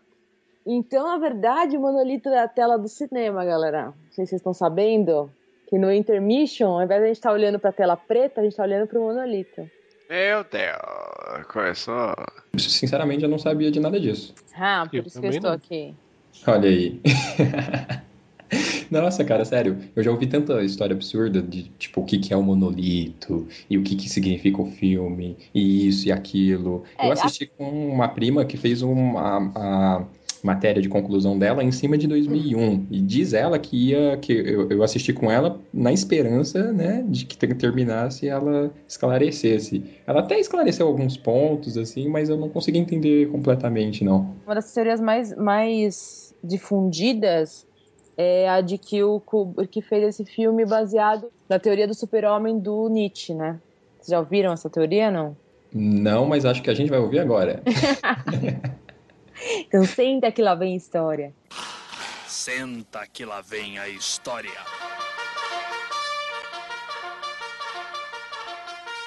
Não, o Nietzsche escreveu ah, um livro chamado Assim Falou Zaratrusta, que eu não sei se eu tô pronunciando certo, provavelmente alguém vai mandar e-mail falando que eu estou pron- pronunciando errado. Ou não, ninguém É. vai mandar. Então. ou não, que fala dessa teoria do super-homem. A teoria do super-homem, bem resumidamente, é o seguinte: você precisa. O homem, ele é um estágio bizarro de evolução entre a besta, que seria o macaco, e o super-homem. E para você chegar no estágio de super-homem, você tem que se livrar da maioria dos seus sentimentos, especialmente os sentimentos de misericórdia, de compaixão, essas coisas. Então, cada vez que o monolito aparece no filme, é o ser humano se livrando de alguma dessas coisas e evoluindo para o próximo estágio. Então, a primeira vez que o monolito aparece, são os macacos aprendendo a mexer com a ferramenta. A próxima coisa que eles fazem é matar outro macaco. Cada vez que ele aparece, aparece também uma luz em cima, ou a terra, ou o sol, alguma coisa em cima dele, tipo, iluminando, como se fosse a, a iluminação, a verdade é, aparecendo Hum. para aqueles É, eu acho que você lá. tá seguindo a linha que minha prima me explicou mesmo. É, então. E no começo do filme toca a música, assim falou, assim falou Zaratustra do, do Strauss, a, a, a- que música não, né, que veio dessa peça do Strauss, que é baseada também no, no, no livro do Nietzsche. Então isso ama- amarra muito bem essa teoria. Então E eu no- posso dizer que o Dave no final ele alcança a supremacia humana. Ele é o Na verdade, super-homem. o super-homem é o, aquele bebezinho maluco lá, é meio que um embrião do super-homem, né? Esse que é meio que o significado dele. O Dave encontra o monolito e aí vem, aí aparece aquele, aquele ser lá. É como se fosse o último bizarro. estágio da evolução, sabe? Aquele, aquele momento final, que inclusive é, remete muito à pintura do Michelangelo, que ele Uhum. vai com o dedo, assim, para encontrar o monolito, como se o monolito fosse Deus, como se, se, a, se a verdade humana fosse o verdadeiro Deus. É tipo uma explicação científica do que é Deus. Caraca, velho. Que absurdo. É, Bem é- mais profundo que eu pensei. É a gente tá só arranhando, né? É, Não, eu, eu teorias tinha sacado desde o início. Com certeza, Dizar. E nessa teoria, ah, as pessoas falam que o Hall, na verdade, ele não estava tentando matar ninguém. Ele tenta ajudar os humanos, mas os humanos não entendem o que ele está fazendo e ao invés de desligar a antena que estava teoricamente com problema, eles descobrem que a antena não tinha problema. Então o Hall não pode contar da missão para eles, porque a programação do Hall não deixa eles, ele, ser, ele contar a missão para ninguém. Se eles tivessem desligado a antena, o Hall conseguiria contar da missão. Ah, a, a Vicky falou do Hal, eu- lembrei de uma curiosidade interessante. Vocês sabem o que significa o nome do Hal? IBM. Ha! É. Ah, você não vale, você. A coisa mais velha do mundo, todo mundo sabe. É, quem não, eu sabe sabia, disso? é, uma, é um, um ou pra cima ou pra baixo. Então, mas aí, olha que legal, se você aplicar essa mesma teoria pro número, vira IBM 0001. 000, zero- é, vários zeros e um 1. E aí, se você pega isso e transforma pro número binário, vira um 7. IBM 7 foi um, um dos primeiros supercomputadores que existiu. E o IBM 7 foi desligado quando eles fizeram um outro computador, que é o IBM 7. Peraí, deixa eu ver o número, pra não falar merda porque as pessoas vão me corrigir, as pessoas adoram me corrigir. IBM 7094, que foi o primeiro computador a ter a programação para cantar da história. E a música que ele cantou é exatamente a música que o Hall canta no final do filme. Puta que pariu. Olha aí. Puta, tô- não, depois dessa, meu amigo, vai assistir 2001, vai. O que eu gostei é que eu comecei o cast lá quebrando, batendo nos macacos e continuei lá, porque eu não entendi nada. Who is it, dear? There's a young man here. He says there's been an accident. He wants to use the telephone. Well, I suppose you better let him in. Wait a minute, will you? I'm sorry, but we don't usually let strangers in. But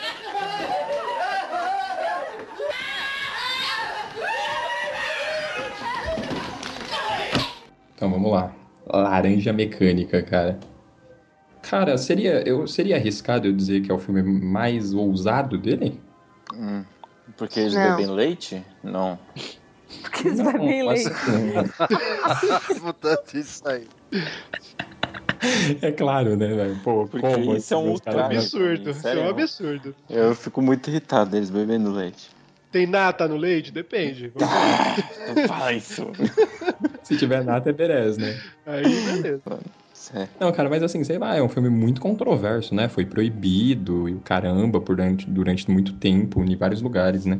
Ah, foi proibido porque as pessoas. É que nem essa coisa que tá rolando com o videogame agora, né? As pessoas acham, nossa, ai meu Deus, vai incitar violência. As pessoas vão sair por aí batendo nas, pe- nos outros com pintos gigantes de cerâmica cantando Singing in the Rain. What? Mas das... Ué, mas é, é isso que acontece. Ele pega um- uma escultura de pinto gigante de cerâmica e bate na, na mulher cantando I'm singing in the rain. Cara, essa cena é genial, é genial. Ele canta um pedacinho e bate, né? Singing in the rain. Aí, pum. E pá, puta, cara, é genial, genial. E eu fiquei sabendo que é improviso essa cena. Ah, é? Não sei. Isso eu não sabia. eu- É, na verdade, na verdade, o Kubrick, ele dirigia ator assim, ele, por isso que todo mundo falava que ele era maluco que fazia 50 mil takes e tal, porque ele ia pra cena sem saber mais ou menos o que ele queria, então ele ia descobrindo aos poucos, então é tudo meio improviso, sabe? Olha O aí. filme, o filme inteiro era, então, né? Não, assim, mas é que essa cena eu vi no, no- na Super Interessante, esse aí eu lembrei a fonte, olha só. E que, tipo assim, ele já tinha gravado algumas vezes a cena e não tinha ficado da maneira que ele queria, né? E aí ele virou pro ator que faz o Alex e falou assim. Malcolm McDowell. Isso. Virou pra ele e falou assim, cara, faz aí do jeito que você acha, vê aí, vamos ver o que que, que, que sai aí. E aí, essa era a única música que ele sabia de cor.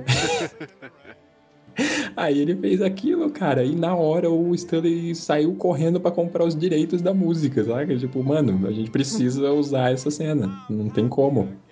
Mas no, no, no- no Laranja Mecânica tem, tipo, putão, inúmeras cenas icônicas, né, cara? Tipo, de virar pôster, assim, né?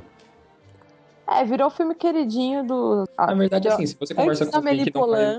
Que você, se você conversa com alguém que não, não tem muita ideia do que que é Kubrick, você tem que falar de Laranja Mecânica, né? É, tipo, é o filme que todo mundo conhece, né? Mas eu acho que você. É, é o filme que todo mundo conhece, mas você definir o Kubrick por laranja mecânica. Ah, não. Não, é um por problema. favor. Porque passa uma, como se ele fosse uma coisa meio Cronenberg, que não é, né? O cara ele não tinha a violência pura e o. o- A ideia dele nunca foi chocar nos filmes dele, né? Gente, não é bom explicar pros ouvintes o que, que é Cronenberg? O- não é nem quem é, o que, que é Cronenberg. Vai, vamos lá, Será que vamos lá. É uma síndrome, tipo síndrome de Asperger, sabe? Que as pessoas ficam xingando. Tem a síndrome Isso, isso é Cronenberg. síndrome de Asperger. Porete. Tá bom, imagino. Vocês estão explicando ou complicando? Não, eu estava zoando só.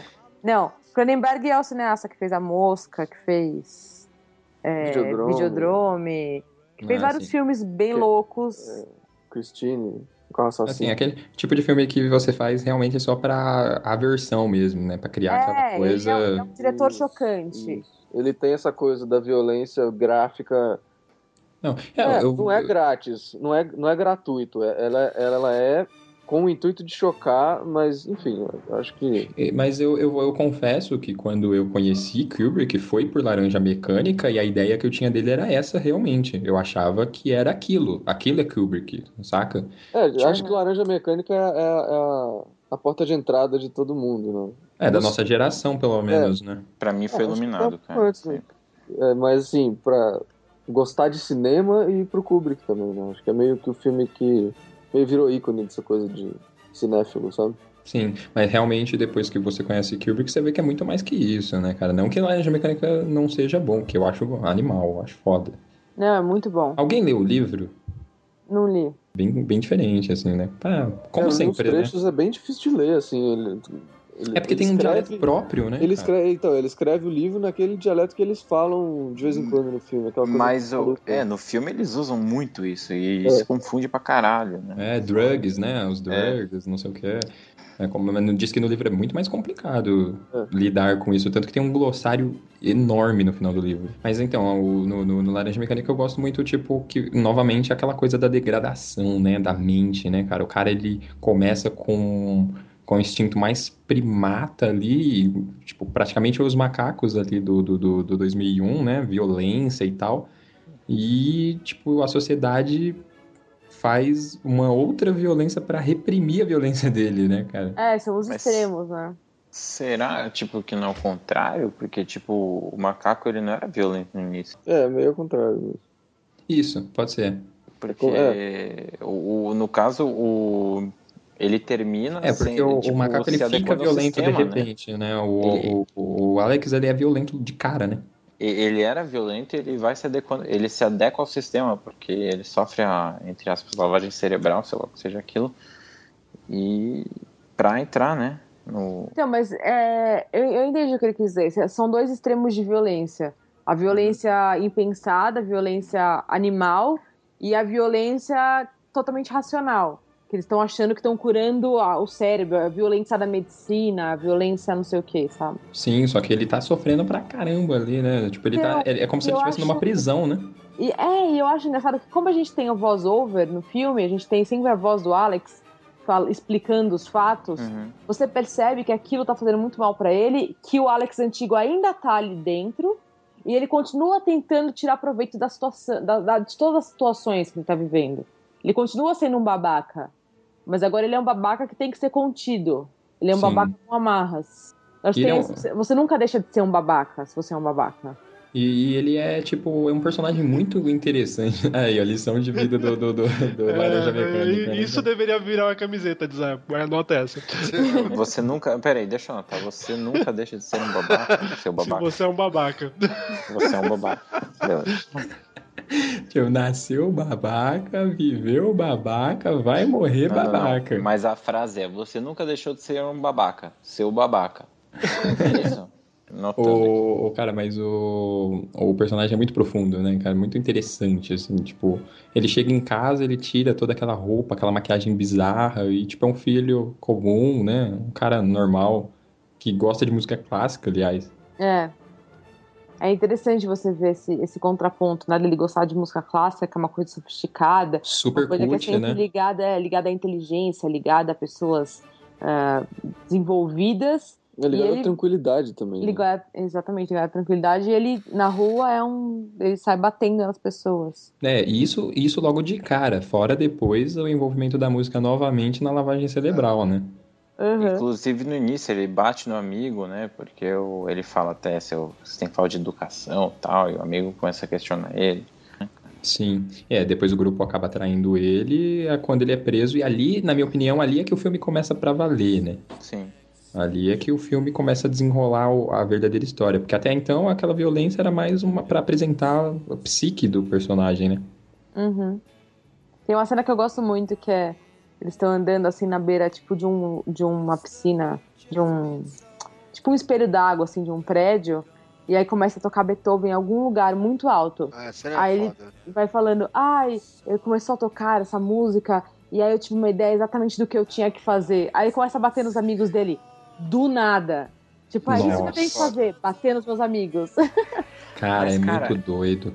É, é, cara, se eu pegar música clássica, é agressiva, cara, de orquestra, cara. É, Cara, eu também acho. É agressivo, cara. Vi de. Pra quem no recente agora, é. Vê de vingança, cara. Total. As Sim. explosões, tudo. Não, é animal. É animal você mega ligar a música, música clássica com esse tipo de cena, é animal, cara. É, o- que nem no Apocalipse Now, né? O show do Wagner. Porra. É verdade, toca Wagner no Apocalipse. Aliás, pra mim, aquela música do Wagner é.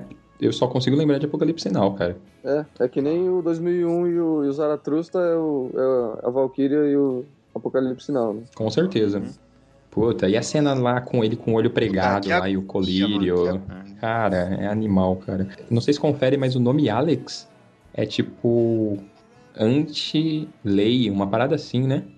É, Lex é lei em latim, né? Alex deve ser anti-lei. A versão a lei, alguma coisa nesse sentido. O A em latim é, é não. né? Tipo, Puta, animal, cara. É, é, muito, é muito significado, cara. E, ó- e óbvio, né? Não podemos deixar de falar da cena do estupro, né, cara? Aliás, a gente falou, né? A gente falou cantando Sing the Rain, mas não, não falou exatamente o que, que era a cena do, do estupro. Que, puta, ele entra causando na casa da- da- do, do, do, do maluco lá e estrupa a mulher na frente do cara, tipo, cantando, cara. Tipo, como se fosse Cortando algo muito. É, cortando lá o, o a casaco roupa. da mulher lá, primeiros peitinhos, depois. Puta, cara, essa cena me chocou muito a primeira vez que eu assisti, cara. É foda, né, mano? Ah, mas é feito pra isso, né? Pra você. E aí ele abaixa a calça e, tipo, você tem sempre aquele. "Ugh", sabe? Você não acredita que ele tá fazendo aquilo, cara. Você, você sabe que é um filme, mas você não acredita. E é bem no começo, né? É bem pra você sacar o quanto a violência é banal pra ele, né? Pô, e a treta das gangues é animal também, mano. É bem animal. Puta, é muito bom também, muito bom. Eu sempre achei que tinha que ter um crossover do pessoal do Warriors contra. Total, né, cara? Mas isso eu acho que eu ouvi. Cara, eu, Eu pensei, Olha é foda, mano. Desar, camisa desar. É, camisa design. Warriors versus. War, anota aí, anota aí. Tá, milhões, hein? Eu quero milhões. Mas o, o Laranja Mecânica, ele é um filme que teve essa coisa muito icônica da- do figurino, da direção de arte, né? É, Tanto- toda festa fantasia tem alguém de Alex. Toda festa fantasia tem. Ah, até o Bart já se fantasiou de Alex. Eu ia, eu ia falar Até isso. o cara, Bart, até a, a Meg, pô. Pode crer. E o É legal que Blur tem o- fez um clipe, né? O Blur tem um clipe que é eles estão todos vestidos No bar, né? no, bar, Molotov. é. É legal que tem uma referência dos Simpsons também, que da cena do que ele tá no olho, que o Bruno falou, que é o ajudante de Papai Noel. Puta, é verdade. que tá lá. Muito bom. Cara, ajudante de Papai Noel, melhor nome de cachorro. Melhor nome de bicho do nome. mundo, né, cara?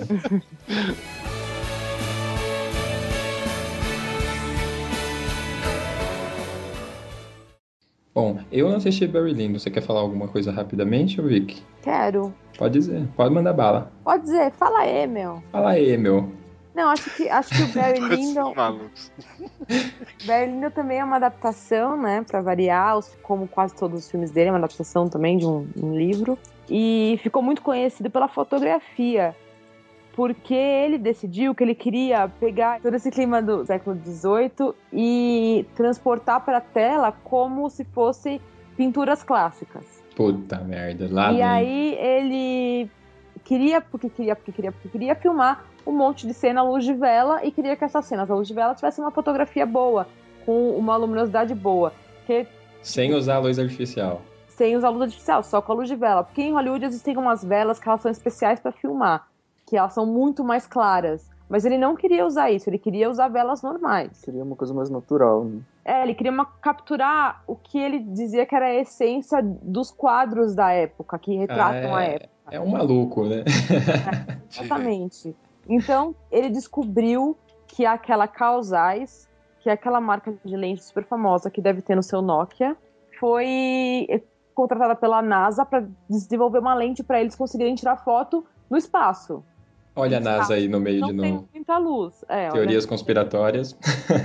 Exatamente. Então, ele foi atrás da Causais, pegou essa lente, adaptou uma câmera, praticamente construiu uma câmera só para colocar essa lente e conseguiu fazer o que ele fez em Barry Lyndon. Que se você assistir, é um quadro atrás do outro. Não no sentido que a gente tá falando de 2001, que é um quadro atrás do outro porque são, são imagens muito bonitas. Mas é porque é praticamente literal a história de ser Uma um- pintura mesmo, é uma né? pintura, exatamente. Parece que você está num museu. E ele usou muito o zoom out. Ele começava uma cena mais fechada, ia dando zoom out, e as pessoas normalmente estavam em umas posições estranhas. Mas, deixa eu te perguntar, assim, do pouco que eu conheço de fotografia, se ele usou uma câmera com uma abertura tão absurda assim para poder filmar a luz de velas, ele não tinha profundidade de campo nenhuma, né? Nenhuma. E isso era uma das coisas que ele queria, porque você não vê muitos contornos das coisas, não, não é tão definido o contorno das coisas, a profundidade do, da sala, por exemplo, você não consegue definir muito bem. você não tinha nenhuma oportunidade de campo, e isso dá uma sensação de 2D, que o 2D do quadro também, né? Quando você vê um quadro, ele tem só aquele volume pintado, você não, não percebe um 3D no quadro, e era meio isso que ele queria fazer também no Barry Lyndon. Putz, me convenceu, eu vou assistir. Então, só que é um filme muito longo e muito chato. Eu acho que é o filme mais longo do Kubrick. Tem tipo três horas. Não, tem tipo quase quatro horas. Caraca! Decidam-se, por favor, três ou quatro. Peraí, Peraí, a gente já descobrir. descobre. Joaquim Bol. 2 a 1, um, isso que ia falar, cara. Não, não, eu prefiro. É, para o ímpar, não. 184 minutos. Façam as contas. Quatro? Ah, eu escolhi Então estudar é três comunicação horas e pra não pouco. ter que fazer É matemática. 3 horas e pouco, é. 3 horas e Três, pouco. Ah, então três é. horas Três e quatro horas. minutos. É, Ganhei. Então, então ganhou, parabéns. Little pigs, little pigs, let me come in.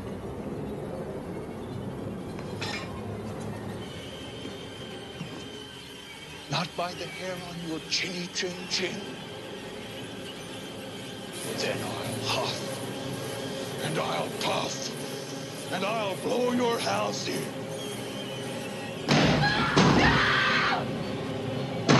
Here's Johnny. Cara, o Iluminado, velho. Fiquei sabendo que um participante do cast já interpretou o Iluminado aqui. Ah, eu. Ah, que da hora.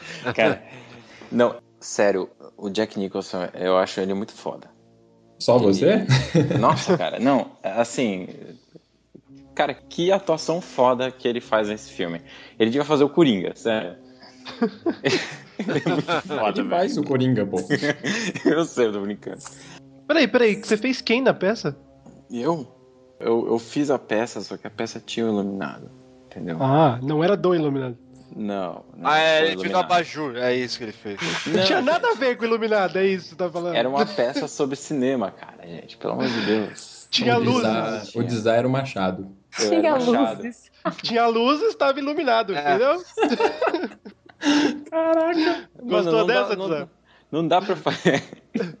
Não dá. Caralho, agora que entendi. Bêbado é uma merda, né, cara? Prossiga, Ah, bom, Mas vamos lá, o que, peça. que, que que esse filme significa pra você, meu amigo? Cara, significa que, primeiro, ele é um filme. Ele é um filme de terror e não dá um susto. Não sei se vocês notaram. Eu também acho. Ele não é um filme pra te assustar, né? Ele é um filme pra realmente te aterrorizar, Cara, né, cara? você fica Eu acho ele tenso. mais de suspense, velho, do que terror. Não, é terror, velho. Ele, ele te, Ah, ele não te deixa tanto, não. tenso o filme Aquele, inteiro. terror- aquele famoso terror psicológico. Exatamente. É. Terror Que é o melhor terror que tem, by the way. E o pior é que se você tá esperando, tipo, filmes tipo de hoje em dia, que você realmente. Você toma susto em filmes de hoje em dia. Você não toma susto no filme, você, tá, você fica esperando o susto, você sabendo que não, você não vai tomar um susto, você, vai- você espera o susto. Mas exatamente. E, cara- Mas, ó, cara, eu acho que a- o segredo, ele tá que a- acho que a, a espera de que algo vai acontecer, ela é muito mais angustiante do que o, o algo em si. É claro. eu acho que é isso que você acaba vendo. Tanto que a maioria dos Iluminado. filmes assim é mais- de terror são mais interessantes exatamente quando você não sabe o que, que é, porque esse Exatamente. terror é bem pior do que o. Na verdade, monstro. tanto de terror quanto de suspense, né? Tá aí sinais pra não me deixar mentir. Sim. E começa de uma forma maravilhosa, né, cara? Com tomadas de cena, tipo, aéreas. Cara, eu vou começar a falar de tomada de cena, eu vou falar tudo, tudo embaralhado, porque minha cabeça é embaralhada, tá? porque eu comecei a falar, mas é, eu não sei vocês, mas eu acho que a, a parte mais gênio do filme, mais foda, é a tomada que ele pega atrás do molequinho andando de triciclo. Puta, eu acho também. Eu não sei se é a melhor, mas com Ah, né? certeza. Tem Porque- três vezes isso no filme. É, qual delas você tá Porque falando? me deixa, cara, me- cê te põe, sei lá, eu, eu não sei se eu fico na visão do menino, não sei, mas eu, eu fico muito apreensivo quando entra essa cena, cara. Mas você fala qual aquela que que é? ele vai indo do tapete, passa pro É, chão ele e volta pro tapete, tapete, e volta pro chão, não é? Sim, o som é foda, tipo. Que na verdade essa, essa sequência. Tem três vezes essa sequência no filme. Uhum. A primeira é que ele tá no andar de baixo. Uhum. A segunda é que ele começa no andar de baixo e de repente aparece no andar de cima. A terceira também é meio. Né, que a, a segunda, se não me engano, ele, ele tromba com aquele. com o. Com as gêmeas? quarto 2, 3, pô, 2, 3, 7, whatever. 2, 3, 7. Isso. E a terceira, se não me engano, ele entra naquele quarto, eles, tipo, aparece marcado lá no pescoço, né? Tão barato assim. Aquelas gêmeas que ele vê, eu fiquei, eu fiquei sabendo, não sei se confere, mas que na verdade é, elas não são gêmeas, né? Parece que elas são irmãs, tipo, uma de 8 e uma de 10 anos. Só que, tipo, as atrizes, elas são gêmeas, entendeu? Mas na história, não. É. Será que é a maluquice do, do Kubrick por simetria? Ah, com certeza. tipo, ah, é, são 10 anos e 8, mas coloca gêmeos que- porque eu quero igualzinho dos dois lados Não, da é que na tela. verdade, esse filme ele tem um tema muito grande de espelhos. Você for parar pra pensar, o tempo todo, em quase todas as cenas, tem espelho. Alguém se olhando no espelho, ou um espelho no quarto, ou alguma Os coisa. Os padrões dos, dos tapetes são todos repetidos. Isso eu não cheguei a notar, não, mas eu... E tem as duas meninas, né? Que tem essa coisa de- do espelho, né? Dos gêmeos serem espelhados. Sim, e tem também o lance do Red Room, né? Que é espelhado, né? O- Exatamente. Isso é, isso é o negócio do filme, né, cara? Que, que se você vê pela primeira vez e você não sabe, você né, explode a cabeça. Eu não sei se com vocês foi assim. Ah, com certeza, né? Esse filme, a primeira vez que eu assisti, explodiu a cabeça várias vezes, cara. Em várias coisas diferentes. É muito bom, né? Esse filme é muito bom. Eu acho, que excelente. o dele, o 2001 é o que eu acho mais bonito, incrível, maravilhoso. Agora, filme bom, assim, divertido, que eu assisto com gosto, é esse. Olha aí, Divertido, né? Olha aí. Não, mas é, é meu tipo, filme é- favorito. É um, é um tipo é de meu filme diversão. favorito do Kubrick. Eu não acho nenhum filme do Kubrick divertido, assim. Todos os filmes dele me incomodam profundamente, assim. É, ele parece que faz. No, no Iluminado é de propósito, né? Ele faz de tudo pra incomodar quem tá assistindo. Né? É, de- é, É, você fala causar aquele tom dele. desconforto, né? Ele faz um monte de coisa bizarra no filme que te causa desconforto, você nem percebe, cara. Tem umas coisas de arquitetura do hotel, tipo assim, ele faz esse, esse take do menininho andando de, de triciclo, ele meio que estabelece uma arquitetura para aquela sala. E aí quando você vai ver, quando o Jack Nicholson entra na sala do cara para fazer a entrevista, tem uma janela atrás do cara. Só que teoricamente tem um corredor passando ali. Não era para ter uma janela. Entendeu? Ele tá tipo a sala tá no Hum. meio da, da- do, do hotel. Então, isso, lógico, você, na primeira vez que você vê o filme, você não Você nem repara, né? Não repara, mas isso acaba, acaba te causando um desconforto, assim. De forma um- é, mais na mente mesmo, né? é, tem várias falhas de continuidade que não são falhas, são de propósito, mas cada corte tem uma coisa diferente do outro, sabe? Que ele faz tipo, pra, E, cara, pra mesmo, assim. ele nem precisava ter tanto esforço já que o Jack Nixon tá no filme, né? Ele por si só é um desconforto foda, né? Com- Com aquela cara de maluco dele. Eu vou dizer uma coisa, mas meu pai parece o Jack Nicholson. Caraca! Nossa, só que mais Já gordo. gosto do seu pai, não conheço, já gosto. Assim, a face dele parece um pouco. A face? É, por causa da sobrancelha, que é mais. Cara, tipo. Ah, não dá nem pra contar, né? Quantas coisas fodas tem no, no- no Iluminado, né, cara? Apesar de que acho que a gente falou lá atrás no cast que o Stephen King odiou, né? Odiou, ele odeia, ele odeia o filme. Odeia. Tem uma coisa que é engraçada, que o Stanley Kubrick, desde o começo, ele tava pouco se fudendo, na verdade, né? Aí é, tem uma... É uma teoria, né? Que no livro, o Jack Torrance e a família, eles vão pro hotel num Fusca vermelho. No filme, ele tá num Fusca amarelo. E aí, no meio do filme, quando o personagem, como é que ele chama? O porteiro lá, o, É, o o general zelador. manager. ele vê um acidente na estrada, é um caminhão e um Fusca vermelho todo destruído.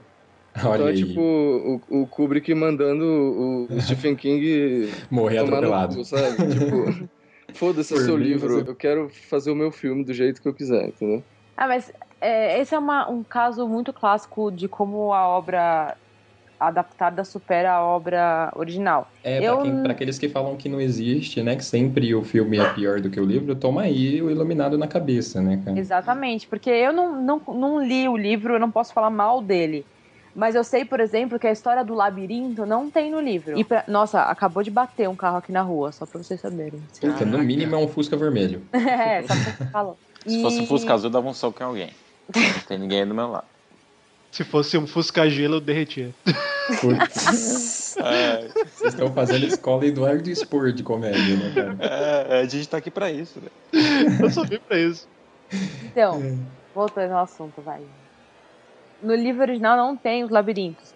E pra mim, tem várias teorias seguindo o Iluminado, muito mais teorias do que 2001. Tipo, teorias que se eu for ficar contando pra vocês, eu vou ficar até amanhã aqui conversando. Tem a questão dos espelhos, né? Que é um filme que tem essa pegada dos espelhos, que não é nem uma teoria, é um, um fato, é um tema recorrente do, do filme.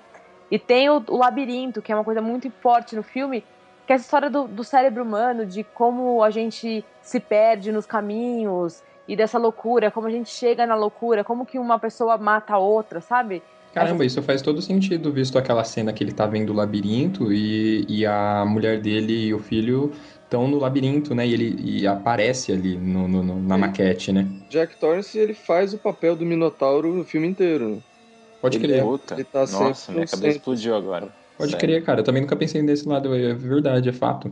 Que é, o, o Iluminado, na verdade, é um filme sobre é, essa coisa de confusão, da confusão humana, né? Então, é, tem essa É, na verdade, a dos filmologia do, do Kubrick trata muito disso, né? Ah, Dessa sim. coisa da, da, da mente humana e tal, da dualidade humana. Especialmente no Iluminado, né? Que tem a coisa do labirinto, dos espelhos, essa coisa da continuidade, da arquitetura ser toda fodida. Então ele. Eu acho que é o. Não sei. Eu imagino que seja o que ele queria contar ali, né? Que é.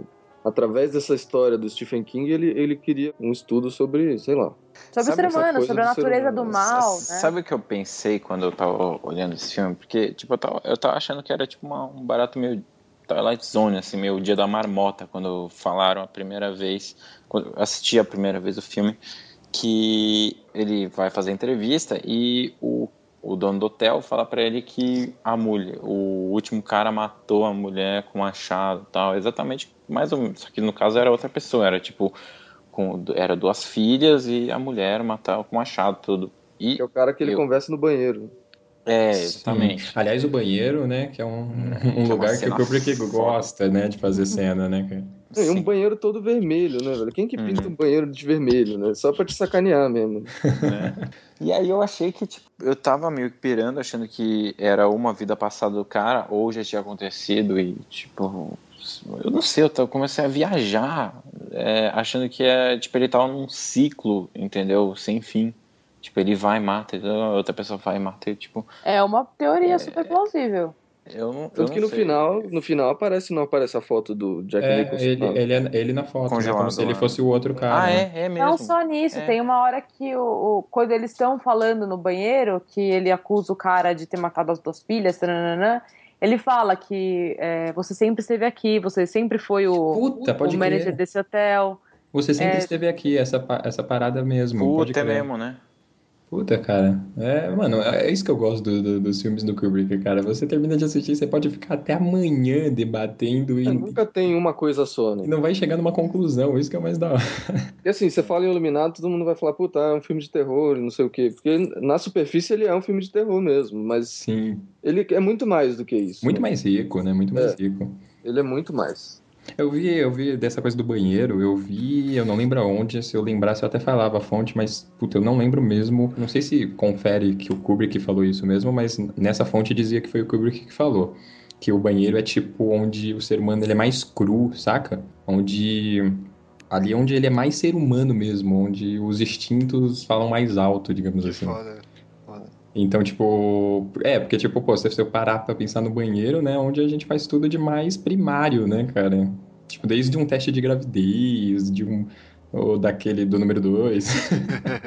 Ali é onde você tá Dá um desprendido. barrão, né? Dá um barrão. É, dá um barrão. Ali é onde você tá desprendido de tudo, cara, de sociedade, tá ligado? Então, tipo, por isso que ele gosta de fazer essas cenas no, no- no- nos banheiros. Que animal, que animal. Não, a- a- então, aquele quebra a porta pra entrar no banheiro é uma homenagem a um outro filme que chama Carruagem Fantasma, que é um filme de 21. Então, não tem as mesmas coisas, mas é uma cena bem parecida. E de um filme que trata sobre fantasmas também. Que o próprio Kubrick diz que é o tema central do Iluminado, né? A gente tem um monte de teoria, mas ele fala que é um filme sobre fantasma. E por isso que a gente tá sempre num ponto de vista que parece que a gente tá seguindo as pessoas, que é como se a gente estivesse na, na pele de um fantasma. Mas seria fantasma ao pé da letra? Fantasma? Eu acho que assombração? fantasma de, de tudo. Eu acho assim, que, não- é, eu não- acho que não entra, assombração, eu, eu acho que entra numa, numa coisa que o Bob vive falando, que é o demônio interior, É, né? Também, mas, mas ele diz que. É porque a frase dele, na verdade, é que é um filme otimista, porque é um filme sobre, sobre existir alguma coisa depois da vida. Hum. Então Olha pode o- ser. o- é o mais otimista que o Kubrick pode chegar a ser, né? É, exatamente. Eu não Então, na verdade, existe um documentário, que não, não, não sei se pode chamar de documentário, é um filme que chama Room 237, que é só sobre teorias do Iluminado. Olha que foda. Então é um monte de gente falando. essa- a maioria das coisas que eu e o Pedro falamos aqui tá nesse filme. Todas as teorias famosas do Iluminado estão nesse filme. E é interessante, porque todas. Tá, tem uma ou duas ali que, puta que pariu, as é pessoas estão de forçando. É, forçando. viagem. Mas quase todas são super. É assim, você pode falar que é verdade, porque Não, todas, todas têm têm fundamento. fundamento. Todas têm fundamento. Aqui umas os caras. É tipo. Uma o cara usa Assim- o fundamento e extrapola, né? É, é assim, é um. Ah, eu sou um historiador da Segunda Guerra Mundial e eu morei na cidade X e blá blá blá blá blá blá, e aí eu reconheci isso aqui, isso aqui, isso aqui, entendeu? Aham. Tipo, na cabeça dele faz sentido, mas assim. Você que não tem o filme- mesmo conhecimento e vivência dele, nem fudendo, né? Na verdade, o, o- esse quarto, o Room 237, ele é um, um filme que fala um pouco disso, sobre como a gente interpreta cada filme, sabe? Pô, no animal. caso é o Iluminado, mas, mas ele, ele toma como exemplo, assim. É muito interessante.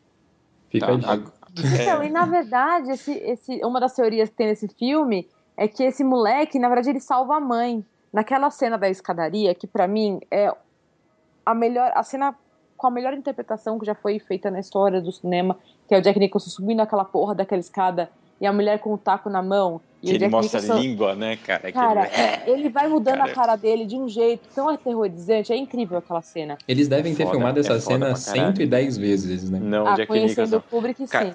Você já viu o, o- Vocês já viram, com certeza, vocês dois já viram, mas perguntando pra vocês ser negados, vocês já viram o making off desse filme, cara?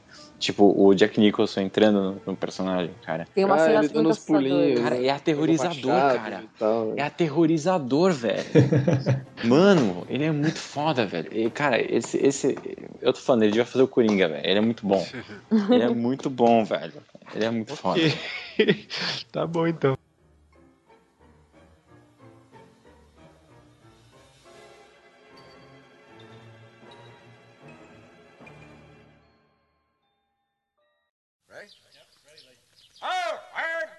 Down. Up, right, up, right, up, double time. Here.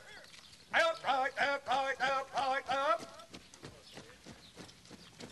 I love working for Uncle Sam. Nascido para matar, meu rapaz. Meu Deus, cara. cara, Nossa, cara. eu lembro que, cara, eu assisti esse filme também, eu era bem. Cara, eu era pequeno, por incrível que pareça. Mas faz tempo. Uh, Full Metal Jacket é de 87, só pra situar. Nossa, não tinha nem nascido ainda. Nem eu. Ah, tá vendo? Quem disse que eu. Calma, eu não vi no cinema, caralho. viu sim, viu sim. Não é assim, pô, não vi no cinema. Mas acho que uns duas semanas atrás, quando eu tava editando o cast, a senhora Bob inventou de assistir esse filme. E aí eu. Caralho! É muito foda. Ainda continua sendo tão foda quanto, cara.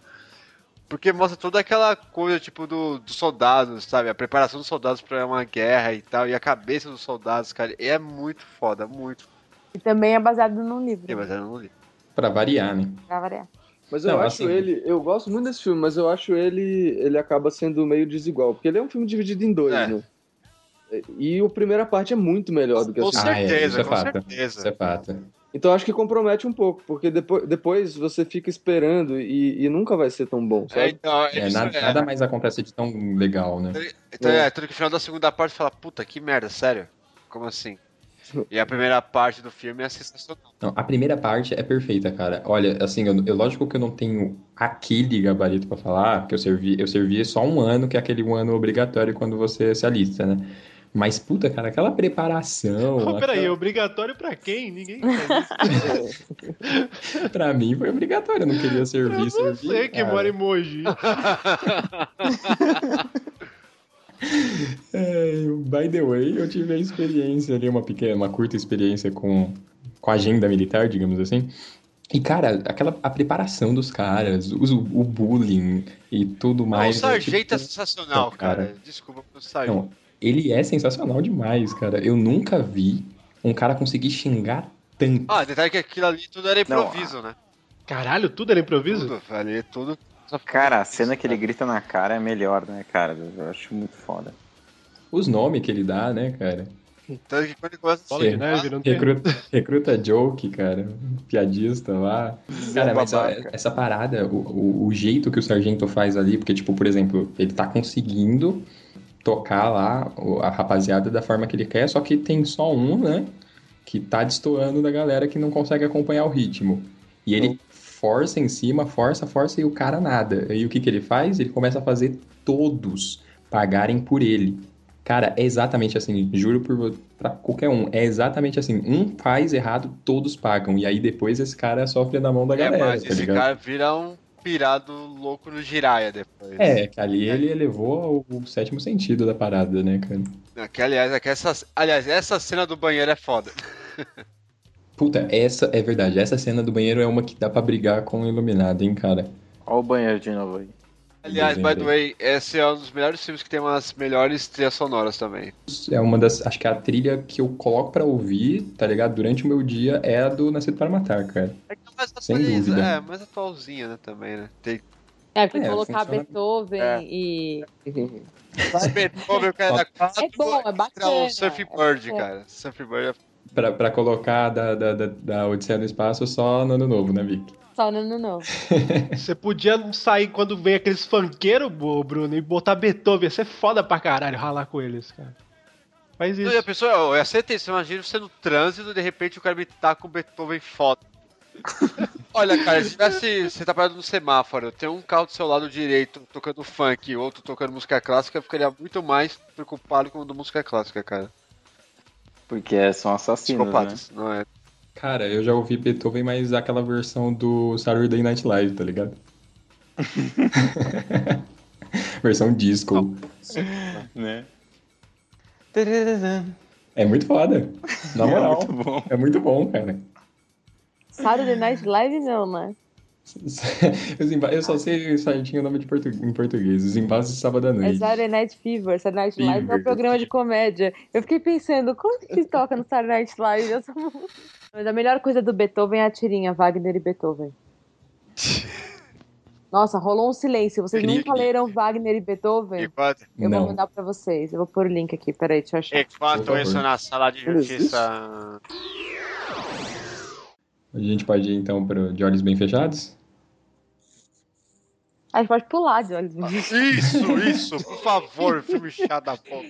De olhos bem fechados vou ficar eu daqui a É. pouco. São quase duas da manhã. Nossa.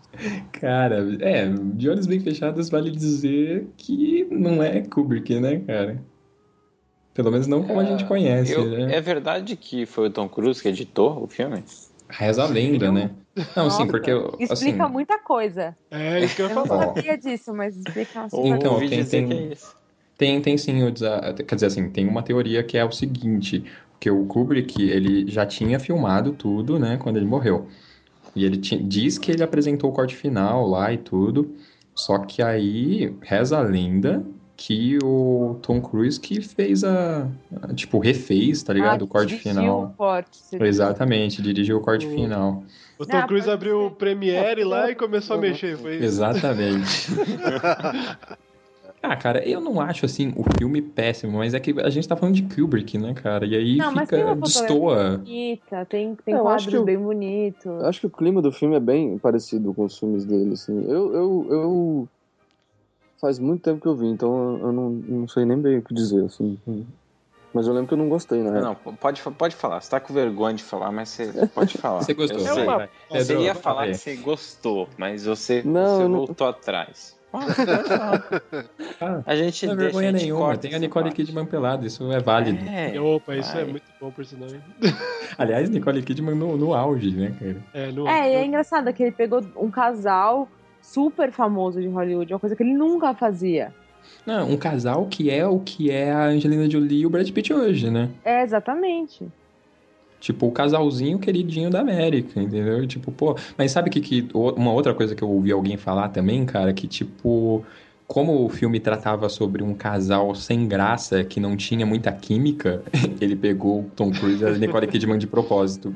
Olha Ah, aí. faz sentido. Faz sentido. né? Totalmente.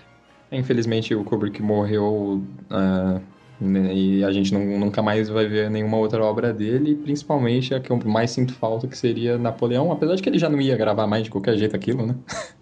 É, já tinha desistido. Já tinha Ah, ah, desistido. O próximo projeto dele seria o Inteligência Artificial, né? Ah, é verdade, isso é válido falar. Eu não sei se todo mundo aqui sabe, mas o Inteligência Artificial é do Kubrick. Ele fez toda a pré-produção e tal, aí ele morreu, aí ele, ele passou o bastão pro Spielberg dirigir. É, ele já ia fazer em conjunto com o Spielberg, né? Ele tinha É, convidado o Spielberg para dirigir o filme que ele iria produzir, que era o Inteligência Artificial. Que não é pouca merda, né? Que não é pouca merda, né? tipo, bateu um fone lá pro Spielberg porque é o seguinte, ele queria fazer um filme com, acho que um pouco mais alto astral, um pouco mais otimista, né? Então o Spielberg se daria melhor. E aí, no caso, eles decidiram engavetar um pouco durante um tempo porque não tinha tecnologia suficiente para fazer. Só que aí acabou que o Kubrick morreu e o Spielberg acabou fazendo sozinho, né? Tá, isso aí me deu uma ideia, cara. Que filme que o nosso, no- nosso amigo aí do Cat, Stanley Kubrick, poderia ter dirigido? Ah, Vicky, agora é a hora daquilo não. Amor, estranho amor. Amor, estranho amor.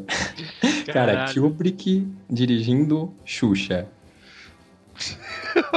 Sem a Xuxa. A senhorita, senhorita, senhorita Meneghel sendo dirigida pelo Stanley Kubrick. Ela ia repetir a cena 500 vezes, né? Ela estaria repetindo até hoje. O Kubrick morto e ela repetindo, né, cara? É a rainha dos baixinhos, rainha dos baixinhos do caralho. Ela, ela fazendo a cuca no sítio de pica-pau amarelo, né?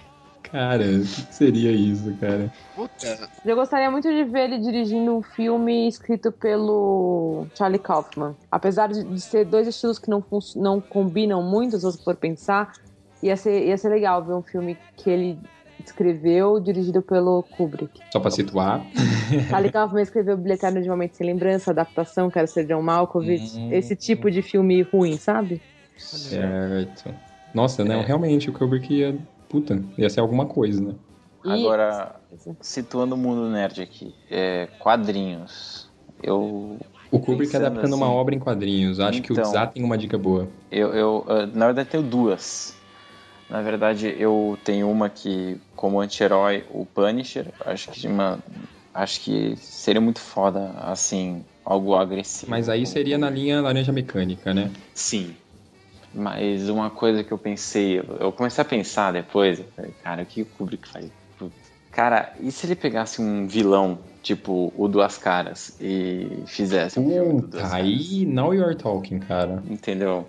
Tipo. Dualidade, falou tudo agora. Entendeu? Você jogar, tipo, cada lado, um- ou um filme dividido no meio, ou então é, um filme que vai juntando, tipo, igual o Amnésia, sei lá, tipo. Eu acho que de quadrinhos eu, eu gostaria de ver, pra falar de uma coisa que tá pra sair, ele dirigindo algo tipo Guardiões da Galáxia.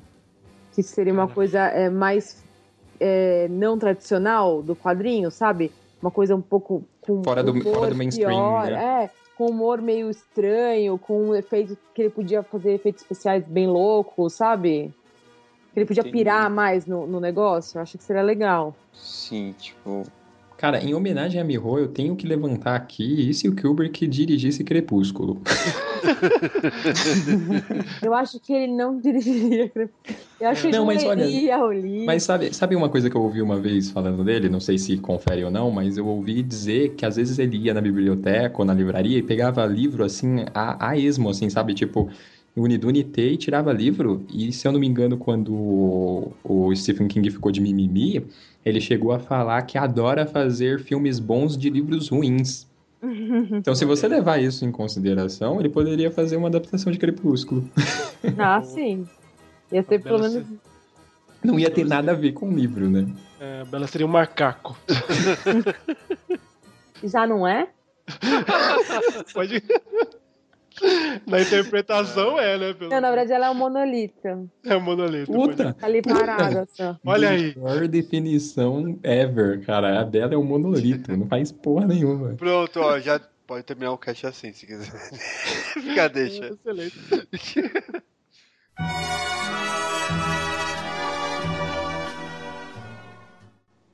É isso aí, galera. Considerações finais, começando pelos nossos convidados, por favor, Vicky. Difícil, né? Fazer uma pausa e considerações finais.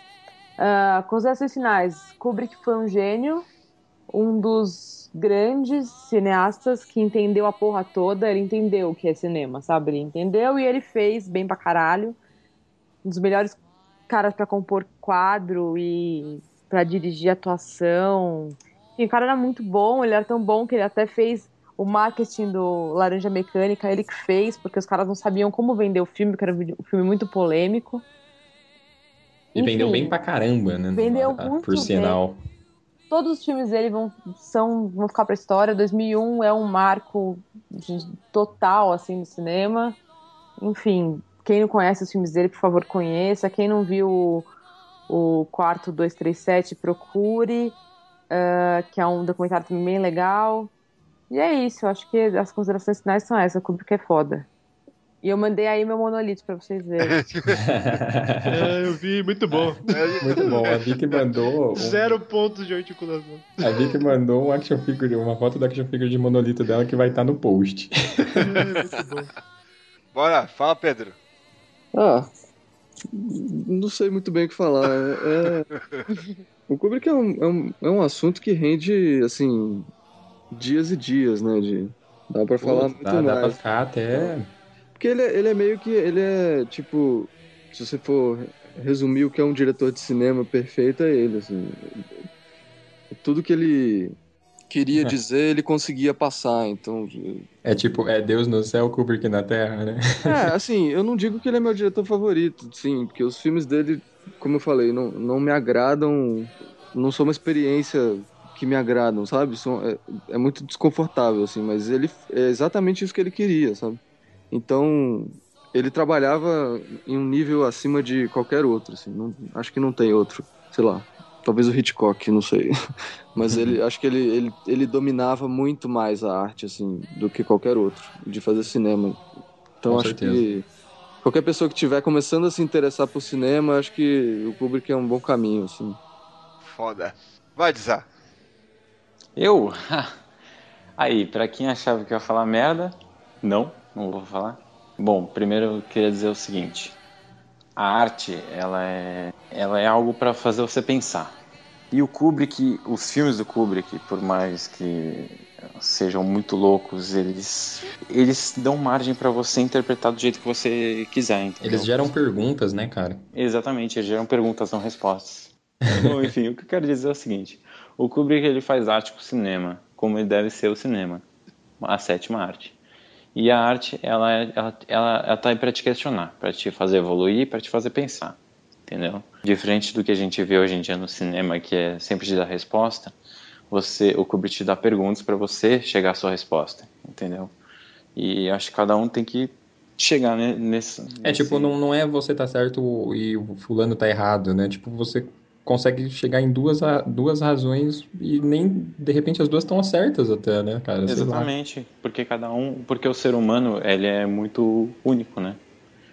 Então cada um teve suas vivências, cada um teve é abrangente, é o que eu não é que ele é perfeito o Kubrick, mas ele sabe tocar cada um de uma maneira. É nesse Sim, sentido que eu tava falando do, do- desse documentário do 4237, que é muito legal isso, que você vê como os filmes dele são abertos a cada interpretação e todas são válidas, né, cara? É, a arte é uma coisa, ela é o que o, o artista quer que seja e o que você faz dela, né? Exatamente. Exatamente. É mais ou menos isso que eu queria dizer. E para terminar, uma dica: não assista Kubrick deitado. De preferência no cinema, né? É. No cinema, mas não na sala VIP, senão você dorme também. Vai, Cido. Bom, eu gostaria de agradecer a presença da Vic e do Pedro, participantes.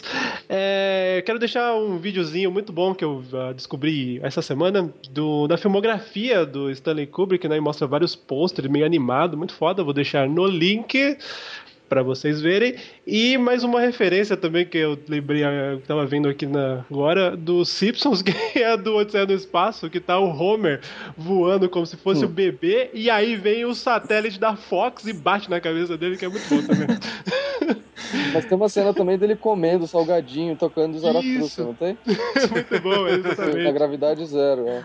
É isso mesmo. É muito Eu gosto sempre que ele sempre é relevante nos, nos negócios, né? Cara, eu acho muito foda. É, estou aqui pra isso. É, as considerações do Cido sempre são as melhores, cara. E é isso. Beleza, vai, Brunão. Pô, cara, é isso mesmo. A galera acho que já falou tudo. Aliás, primeiro agradecer também a presença da Vicky e do Pedro, que acrescentaram muito no cast. Muito obrigado e já estão convidados para voltarem quando quiserem. E, pô, cara, Kubrick é tudo isso e mais um pouco, sabe? A galera que tá ouvindo sabe que faltou alguma coisa, então mandem e-mails, por favor, apontando coisas que a gente deixou de falar, porque vai ter, não adianta, uma coisa, uma carreira muito extensa, muita coisa que ficou de fora mesmo. Mas o Kubrick é isso, cara. Ele, pra mim, assim, eu também não é o meu preferido. Justamente mais ou menos na, na mesma linha que o Pedro falou. Que acho que preferido vai de gosto, né? E não da qualidade em si. Agora, em termos, assim, sendo bem racional mesmo, eu acho que Kubrick foi o melhor, cara. É isso. Ah, e uma coisa. Laranja mecânica, cara. Eu não sei se o pessoal sabe, mas tipo, o significado do nome laranja mecânica. Eu não sei de onde vem o termo, mas é, é uma citação de algum lugar que fala assim: tão bizarro quanto uma laranja mecânica. No caso do filme, Laranja Mecânica é o Alex. E é essa coisa da desumani- desumanização dele. Será que aquela lavagem cerebral fazendo com que a laranja, o Alex, se tornasse mecânica, faz com que ele deixe de se tornar uma laranja? Fica aí a reflexão. Cara, beleza. E eu, Bob, também agradeço os nossos convidados de hoje, Vicky, Pedro. Realmente estão convidados aí. Obrigada.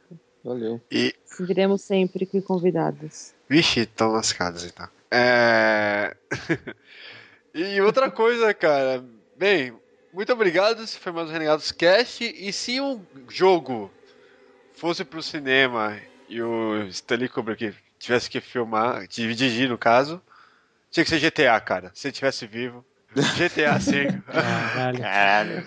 Ninguém sabe o jogo que o Bob está jogando. hoje. Ele tá com esse maldito vício de GTA e tá enfiando GTA em tudo. Acabou de datar o cast. Na verdade, no laranja, ele- no laranja mecânica ele bate com o pinto, então tinha que ser o Saints Row, né, cara? Aí, ó, tu. É, pode crer. Qualquer jogo. É isso aí. Não, eu prefiro. Eu ainda prefiro o Grande Tentação Árabe. Ah, beleza. Seja lá o que isso foi. isso foi mais um Renegados Cast. Espero que tenham gostado e até semana que vem. Falou! Aê! Acabou!